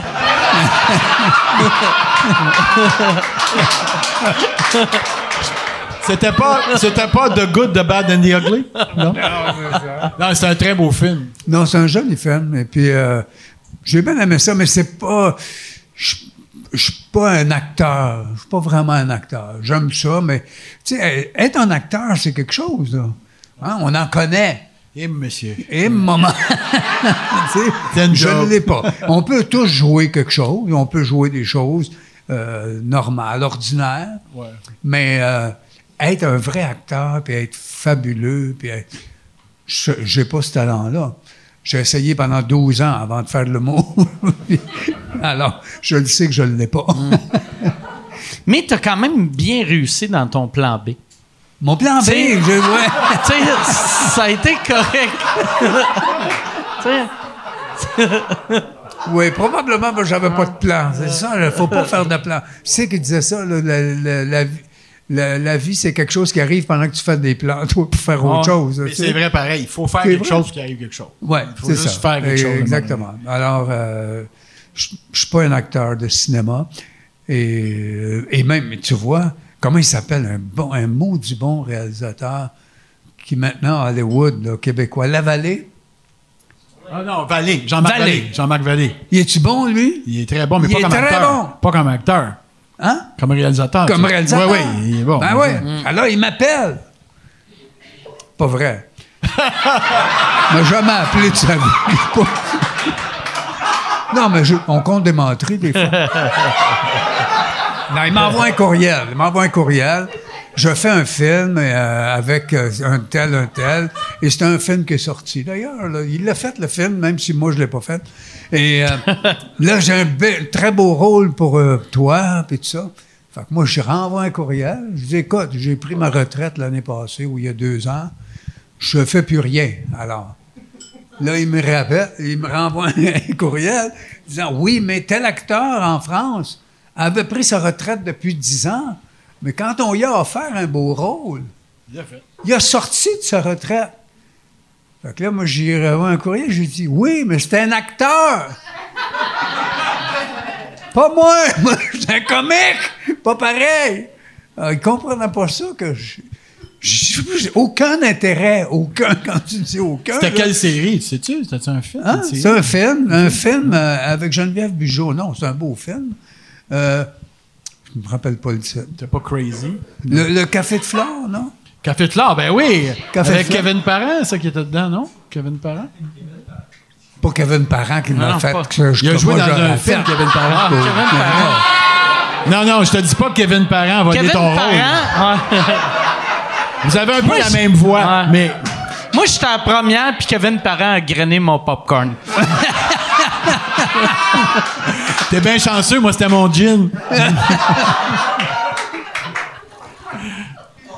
oh boy. Hey, Yann, j'irais avec euh, peut-être euh, une ou deux questions. S'il y en a. Ouais, Ben, une, ouais, question pour Cla- une question pour Claude. As-tu des projets en chantier? Là? As-tu des, des trucs qui s'en En viennent? chantier, oui. En chantier. Un chantier, oui, j'ai un chantier, mais euh, écoute, j'ai un livre qui sort le 21 octobre. J'ai écrit un livre. Oh, nice. Ouais, que je veux. Une, une- une fiction? Une fiction? Non, une, non, euh, c'est des, ça s'appelle, c'est un livre écrit par Timé, mais, OK. mais euh, qui, qui, qui, est- qui s'appelle Réflexion mentale.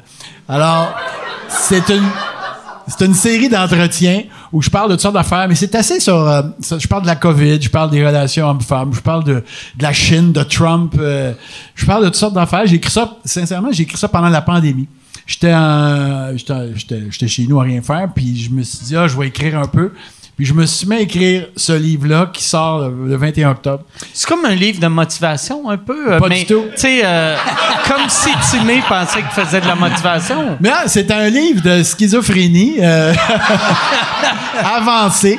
C'est très absurde, euh, mais je pense que c'est. Je suis content de mon livre. Je, trouve- je l'ai relu, puis j'ai eu bien du fun. Je voulais le donner à Yvon à sa fête quand on a- s'est vu pour ta fête. Puis euh, j'ai dit, je vais attendre, il sort le 21 octobre. Tenez le 21 octobre. fait que euh, il sort chez, chez Léméac et là, il y a un lancement, tu comprends? C'est le salon du livre virtuel. Ça va être dole, je pourrais pas rencontrer le monde, alors. euh, mais c'est pas grave, il sort le 21 octobre.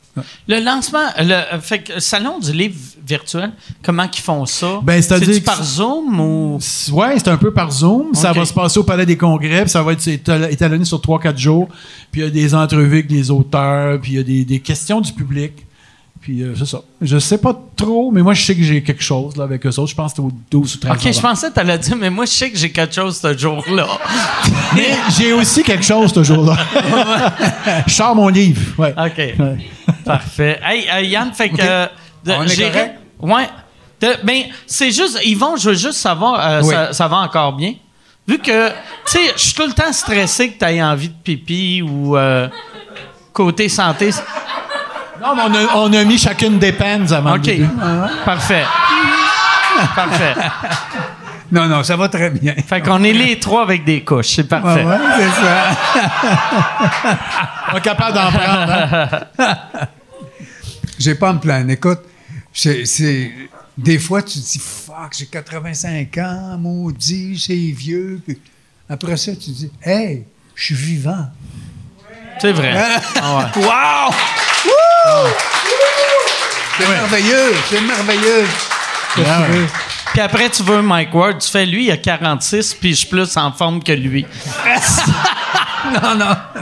Non, mais c'est merveilleux de, de, de pouvoir encore, comme on dit, je peux marcher, je peux parler. Regarde ce qu'il y a, regarde Je me ce qu'il y a devant toi. Là. ils me mettent en cage, ils ont peur, mais sinon...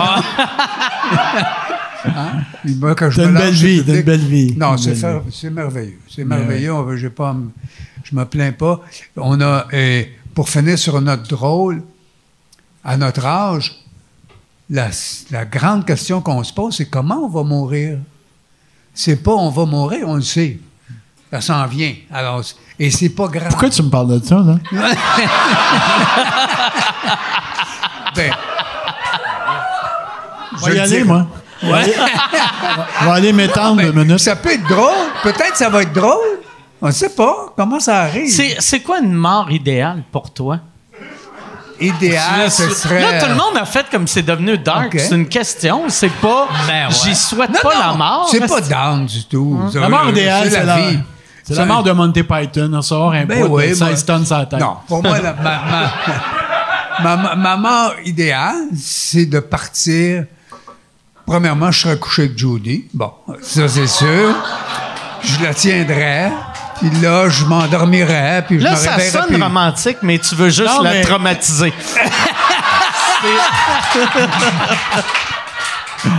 Mais moi aussi, c'est être couché avec Jody. Et ils vont. Les deux. Ah, ouais, ça serait freakant pour eux autres. Ils se réveillent, il y a Claude Meunier mort dans le lit. Ils font bon. Avec, avec son livre. Et son totem. Mais fait que mort dans- mort d'ennui. Ouais, ouais. ouais. Je pense que c'est le, le but de tout le monde. Euh, Ben, d'ennui, dans le sommeil, je veux dire. sais. Je pensais dire Ouais. s'ennuyer. Non, non, ah ouais, ah ouais, excuse-moi, ça sonnait. Ben oui, mort d'ennui, Mort d'ennui. Pas en lisant mon livre, j'espère. Non. Ah, Ben, mourir d'ennui, c'est plate. Moi aussi, je suis comme Yvon. Je voudrais mourir pas, pas avec ta blonde, avec la mienne, mais. Mais non, c'est plate pour elle en même temps. Je voudrais mourir qu'elle soit pas loin, puis avec le monde autour. On veut tous mourir avec le monde autour. Non? Je- Moi, j'y ai Ou jamais... autour du monde, un des deux, là. Moi, euh, j'ai jamais pensé à ça. Moi, je sais que euh, j'aimerais mieux une, une mort que c'est pas une surprise. Moi, Ben j'aimerais ouais. mieux avoir un, quelqu'un qui me dit il te reste trois mois à vivre. Ou trois minutes. que- ou- trois minutes, c'est peut-être un, un- Ouais, un c'est- petit stress. Là. En trois mois, c'est. trois, trois minutes, ça sonne comme une menace de mort. Trois minutes, c'est un hold-up, finalement. Mais, Ouais. mais trois mois, c'est stressant. Trois mois, c'est stressant, ouais. Mettons trois heures. Non, Mettons jours. 15 ans. Trois jours. Quelqu'un qui me dit il te reste 15 ans. Ça, je vis bien avec Ah ouais. ça. Ça, c'est bon. Ça, c'est bon. Yvon est Moi content. aussi, moi, 15 ans. j'a- j'attends, j'attends que quelqu'un me dise il te reste 15 ans. Je comprends. Moi, ils me disent 15 ans aussi, je suis content. Mais qu'est-ce que tu fais pour être en, en forme de même? Parce que t'as- t'as t'as pas vieilli, mettons, dans, dans les cinq dernières années. Tu changes pas. C'est c'est quoi tu fais comme exercice ou comme... Bon, on fait, on fait, je fais pas beaucoup d'exercices, je dois dire, mais en général, quand, quand je, je- on fait la technique Nado, je sais pas si tu te Ah rappelles de ça, depuis les vrai, années c'est vrai. 80. là. Nous autres, on fait ça. Moi, je le fais moins régulièrement que Jody, mais je le fais. Là, depuis quelque temps, on fait le matin du tapping. C'est quoi le tapping? Le tapping, c'est, tu tapes partout, partout, partout. c'est vrai. Non, c'est vrai. Tu tapes partout, là, partout, partout. Tu réveilles tout. Tu réveilles ton corps. Et puis, Tu euh, tapes pas les autres, j'espère? Moi, je tape Judy. euh,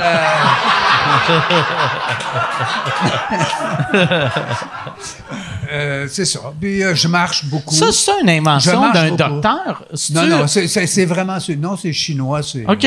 millénaire, le OK. tapping. ouais, ouais. Alors, on fait ça, puis je, marche marchez. beaucoup. Moi, je marche beaucoup. Et aussi, depuis, une- je dirais une dizaine d'années, je me permets pas de m'ennuyer. Je me permets pas ça, même si je fais rien, faut que je fasse quelque chose. Et faire rien faire de façon active, c'est merveilleux. C'est pas ce qu'on appelle le coma? Absolument. Non, non, parce que tu es conscient. OK. Tu es là, puis il n'y a rien. Oh, c'est fabuleux. Non, mais je veux dire, je fais toutes sortes de choses. Des niaiseries physiques, c'est beaucoup euh, marcher. Je suis un marcheur. Et mentalement, faut que j'apprenne. Je lis beaucoup et il faut que j'apprenne quelque chose. faut que j'apprenne quelque chose. Euh, je vais, vais prendre, vais prendre un cours d'espagnol, je vais prendre un cours de piano. Il faut que j'apprenne quelque chose. Alors, euh, je me dis, il faut que ça marche là-dedans. Il ne faut pas que ça s'arrête tout de suite. Quoique, finalement, si on est pour partir en morceaux, c'est le morceau qu'on aimerait qu'il parte avant. On ne sera pas conscient que les autres partent. Ah ouais, non, c'est vraiment vrai. oui. Ah ouais. Non, mais en fait, non. Mais je suis très, très, très bien. Euh, C'est quoi le dernier cours que tu as pris? le dernier cours, on va dire, c'est vraiment espagnol OK? et piano. Parce que j'ai des, j'ai, j'ai des euh, Des rudiments. sur l'internet. OK? On a des cours d'espagnol, Jody et moi. Ça fait quelques années, là. Et là, je suis capable de dire euh, Comment ça va? comment Oh ça va? Ça, je le savais avant. C'est plate. Donc, t'as sauté le premier cours. Ouais, ouais. non, non, mais je vais comment ça va, je savais. Mais Puis comment le- le dire le- en espagnol, ça, je ne sais pas.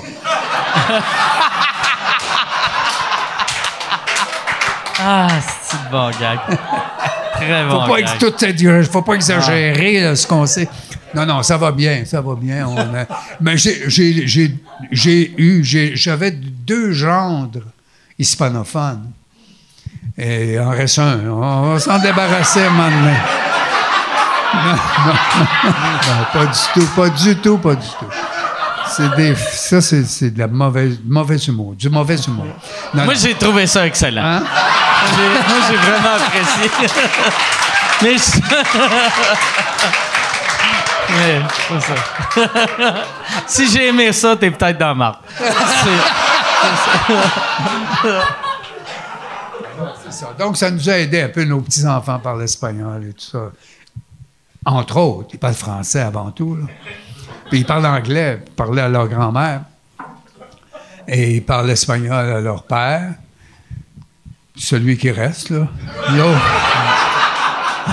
Non, non, tout va bien de ce côté-là. Mais c'est, c'est juste l'idée de. faut pas arrêter d'apprendre. rester actif. faut pas arrêter Ah ouais. d'apprendre. Et de lire, je lis pas. Mon livre sort le 21, ils vont plus. Ouais. OK. wow. Et vraiment, je vais apprendre des affaires là-dedans. Eh oui, ben oui. Absolument, absolument. Chapitre 4 est en espagnol. Hein? Ouais. Ça serait... Alors, c'est ça. C'est juste ça. Pas arrêter de, de, de, vouloir apprendre des choses. Et je lis beaucoup d'essais. De, beaucoup. Pas vrai, là, tu sais. J'aime ça mentir, t'es frère. C'est des affaires, là. je lis pas mal.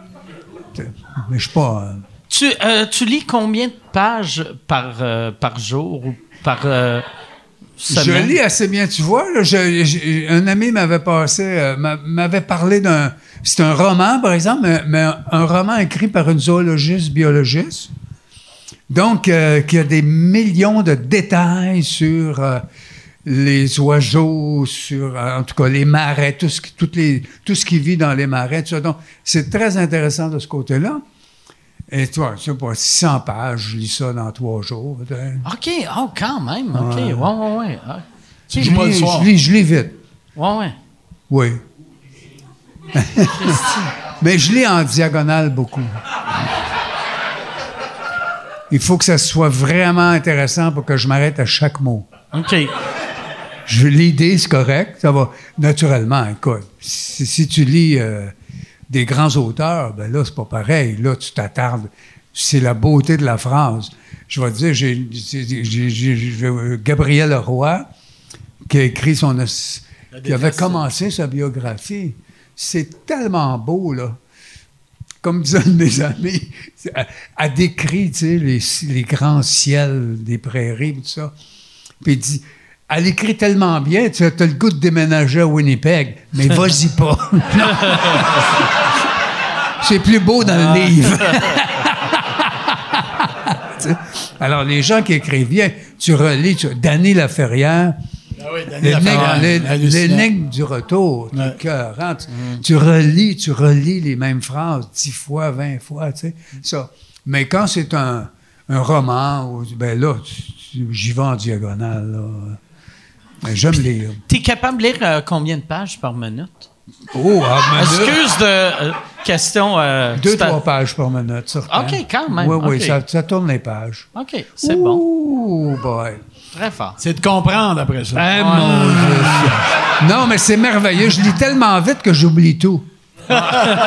Alors, quand j'ai un livre que j'aime beaucoup, je peux le lire quatre, cinq dix fois. fois. je, tu sais, je, me rappelle plus que je, je dis, oh, je recommence, je vais le relire. Non, j'ai des livres que j'ai relus toute ma vie. euh, Garcia Marquez, 100 ans de solitude. Ouais, ouais, 100 ans de solitude. au- je sais pas, l'amour au temps du choléra. en tout cas, et d'autres, là, ça, je peux les relire. Tous- les 4 ou 5 ans, je les relis. OK. Ah, c'est le ouais, fun, ça. Et c'est un délice à chaque fois. C'est le fun, ça. C'est le fun. J'irai, à Yann, avec une dernière question. Ouais, Puis, une dernière. Mais avant, avant de poser la question, j'aimerais ça que le monde, euh, si vous avez apprécié cet épisode-là, allez sur euh, pouryvon.com et faites un don. L'année passée, on va, on va rendre ça comme un genre de concours. La semaine passée, on a ramassé 40 000. Cette année, ça serait le fun d'au moins matcher. Si, si vous avez les moyens, si, tu sais, mettons, si tu as perdu ta job puis tu vas perdre ta maison, tu sais, tu sais, garde, garde ton argent, là, mais si, si tu es un des chanceux que tu as encore ta job ou euh, ta, ta- ta business va bien, pense aux autres. Fait que, Merci, merci, merci, merci. pour yvon.com. Ouais! Fait que Yann, une dernière question. J'ai beaucoup, j'ai beaucoup de monde qui demande, euh, en fait, aux deux, à Yvon et à Claude, c'est quoi euh, votre plus grande fierté? Un projet ou euh, ce serait quoi si vous aviez à pointer une de vos plus grandes fiertés dans votre carrière ou dans votre vie? Ben, sincèrement, ouais, je dirais, je vais vous dire une drôle d'affaire, ça de- détourner la question. C'est sûr que je pense que c'est de travailler avec Serge Thériault. Euh, sincèrement, j'ai passé des années de bonheur à travailler avec Serge Thériault, même si c'était difficile par bout, parce que tout le monde sait que c'est Tu y parles-tu encore à, à Serge? Oh, J'y ai parlé il n'y a pas longtemps. OK. Puis, Euh, vas-tu bien? Il va bien des par bout. Par bout, il va moins bien. Ah, Mais il allait bien dernièrement quand j'y ai parlé. Mais je pense que c'est tout le souvenir que j'ai eu de faire avec Serge. J'aurais jamais fait ce que j'ai ce qu'on a réussi à faire s'il n'avait pas été là, évidemment. C'est les amitiés que j'ai eues à travers ça. C'est parce que. C'est pour ça peut-être que j'ai toujours travaillé avec du monde, parce que j'ai eu beaucoup de plaisir avec ce monde-là. Puis ce monde-là m'a emmené à faire les projets qu'on a fait. Il y a des personnes bien importantes. Il y a eu Serge, Marc Messier, qui était bien important, et Louis Saya, évidemment. Et avant, tout ça, mais là, je ne veux pas rentrer dans des remerciements de, de gars-là. On dirait Mais- que tu viens de gagner un trophée. Ben, Remercie l'Académie, je me- je me puis suis on va trompé. partir de la musique. Je me suis trompé de question, je pense. mais euh, sérieusement, c'est le plaisir de travailler avec ça. Mais c'est évident que le, le projet qui est le- dont je- il y a deux choses, en fait. S'il me disait des deux projets dont tu es le plus fier, ce serait Les Voisins puis La Petite Vie. Évidemment, ce serait ça. Ouais. Je comprends. Euh, C'est fabuleux. Et euh, toi, Yvon, c'est c'est quoi la chose que tu es le plus fier?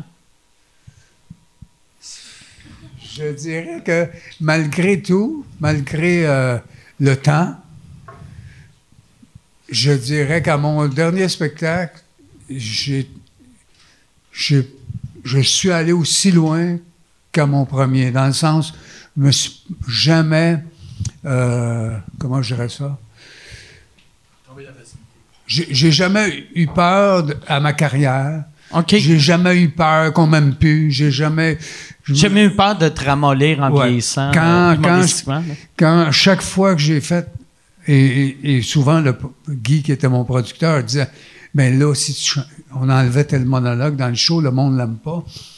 Je dis oui, mais moi je l'ai écrit, que si tu veux? je je l'ai écrit, je le dis. Que si tu fait, je ne vais pas écrire autre chose. J'ai assez de misère à écrire ça. Qu'ils le prennent ou qu'ils le prennent pas. hein? Y a-tu eu, y a-tu des numéros de même que le monde te disait ça, tu devrais l'enlever, puis c'est devenu tes grands numéros? Non. OK.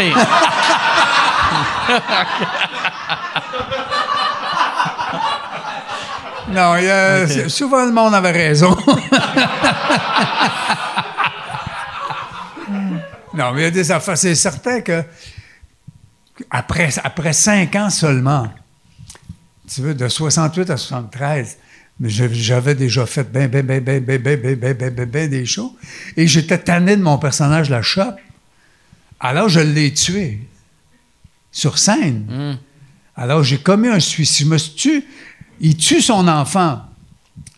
Il étouffe son, son garçon. Puis il se tue. C'est un show comique. Ah ouais, ben ouais. Mettons que le monde l'a pas pris. Ah dire que- et pour moi, c'est des moi je voulais créer des émotions des vraies émotions, mais pas juste rire. On peut, on peut, il y a toutes sortes d'émotions à vivre, et ça, ça s'en était toute une.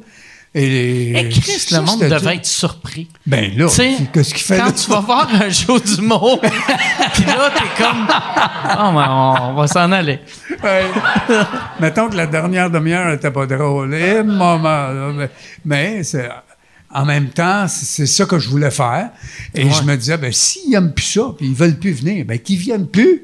M'en faire autre chose. Je savais pas quoi, je, je sais rien faire. Mais je suis retrouvé d'autres choses, mais euh, finalement, ils sont revenus pareil. Mais c'est vraiment à cause de cette attitude-là que t'es devenu l'homme que t'es. Tu C'est pour ça que Ouais. t'es aussi respecté. C'est pour ça que t'es devenu une légende. Ben, je vraiment, comprends. Et- Ouais. C'est impressionnant. Bon, hey, on va finir avec ça. N'oubliez pas d'acheter le, Le livre à de Claude. Wow, wow, sort le 21 octobre et il y a le, le, le show euh, à Yvon qui est Oui, la le fête de Yvon. 23 octobre. Le Fait que 23 ça fait toute une semaine. Ouais. Fait que achetez le livre, achetez euh, le. Ça va être son, son. Il va faire un monologue, un grand retour sur scène. Euh, là, euh, ce- ce- je- Un ça- vieux monologue. un, un vieux monologue. Oh, J'ai-tu ouais. dit un nouveau monologue? Non. OK. Mais un monologue. Il va faire un monologue. Le, de te voir sur scène, je vais l'acheter. J'irai Ouais. pas voir le show, mais je vais l'acheter. Merci beaucoup, euh, tout le monde. Ben, nous, on te On- remercie, on se Mike. revoit Merci, très bientôt. Merci. Merci. Allez à pourivon.com.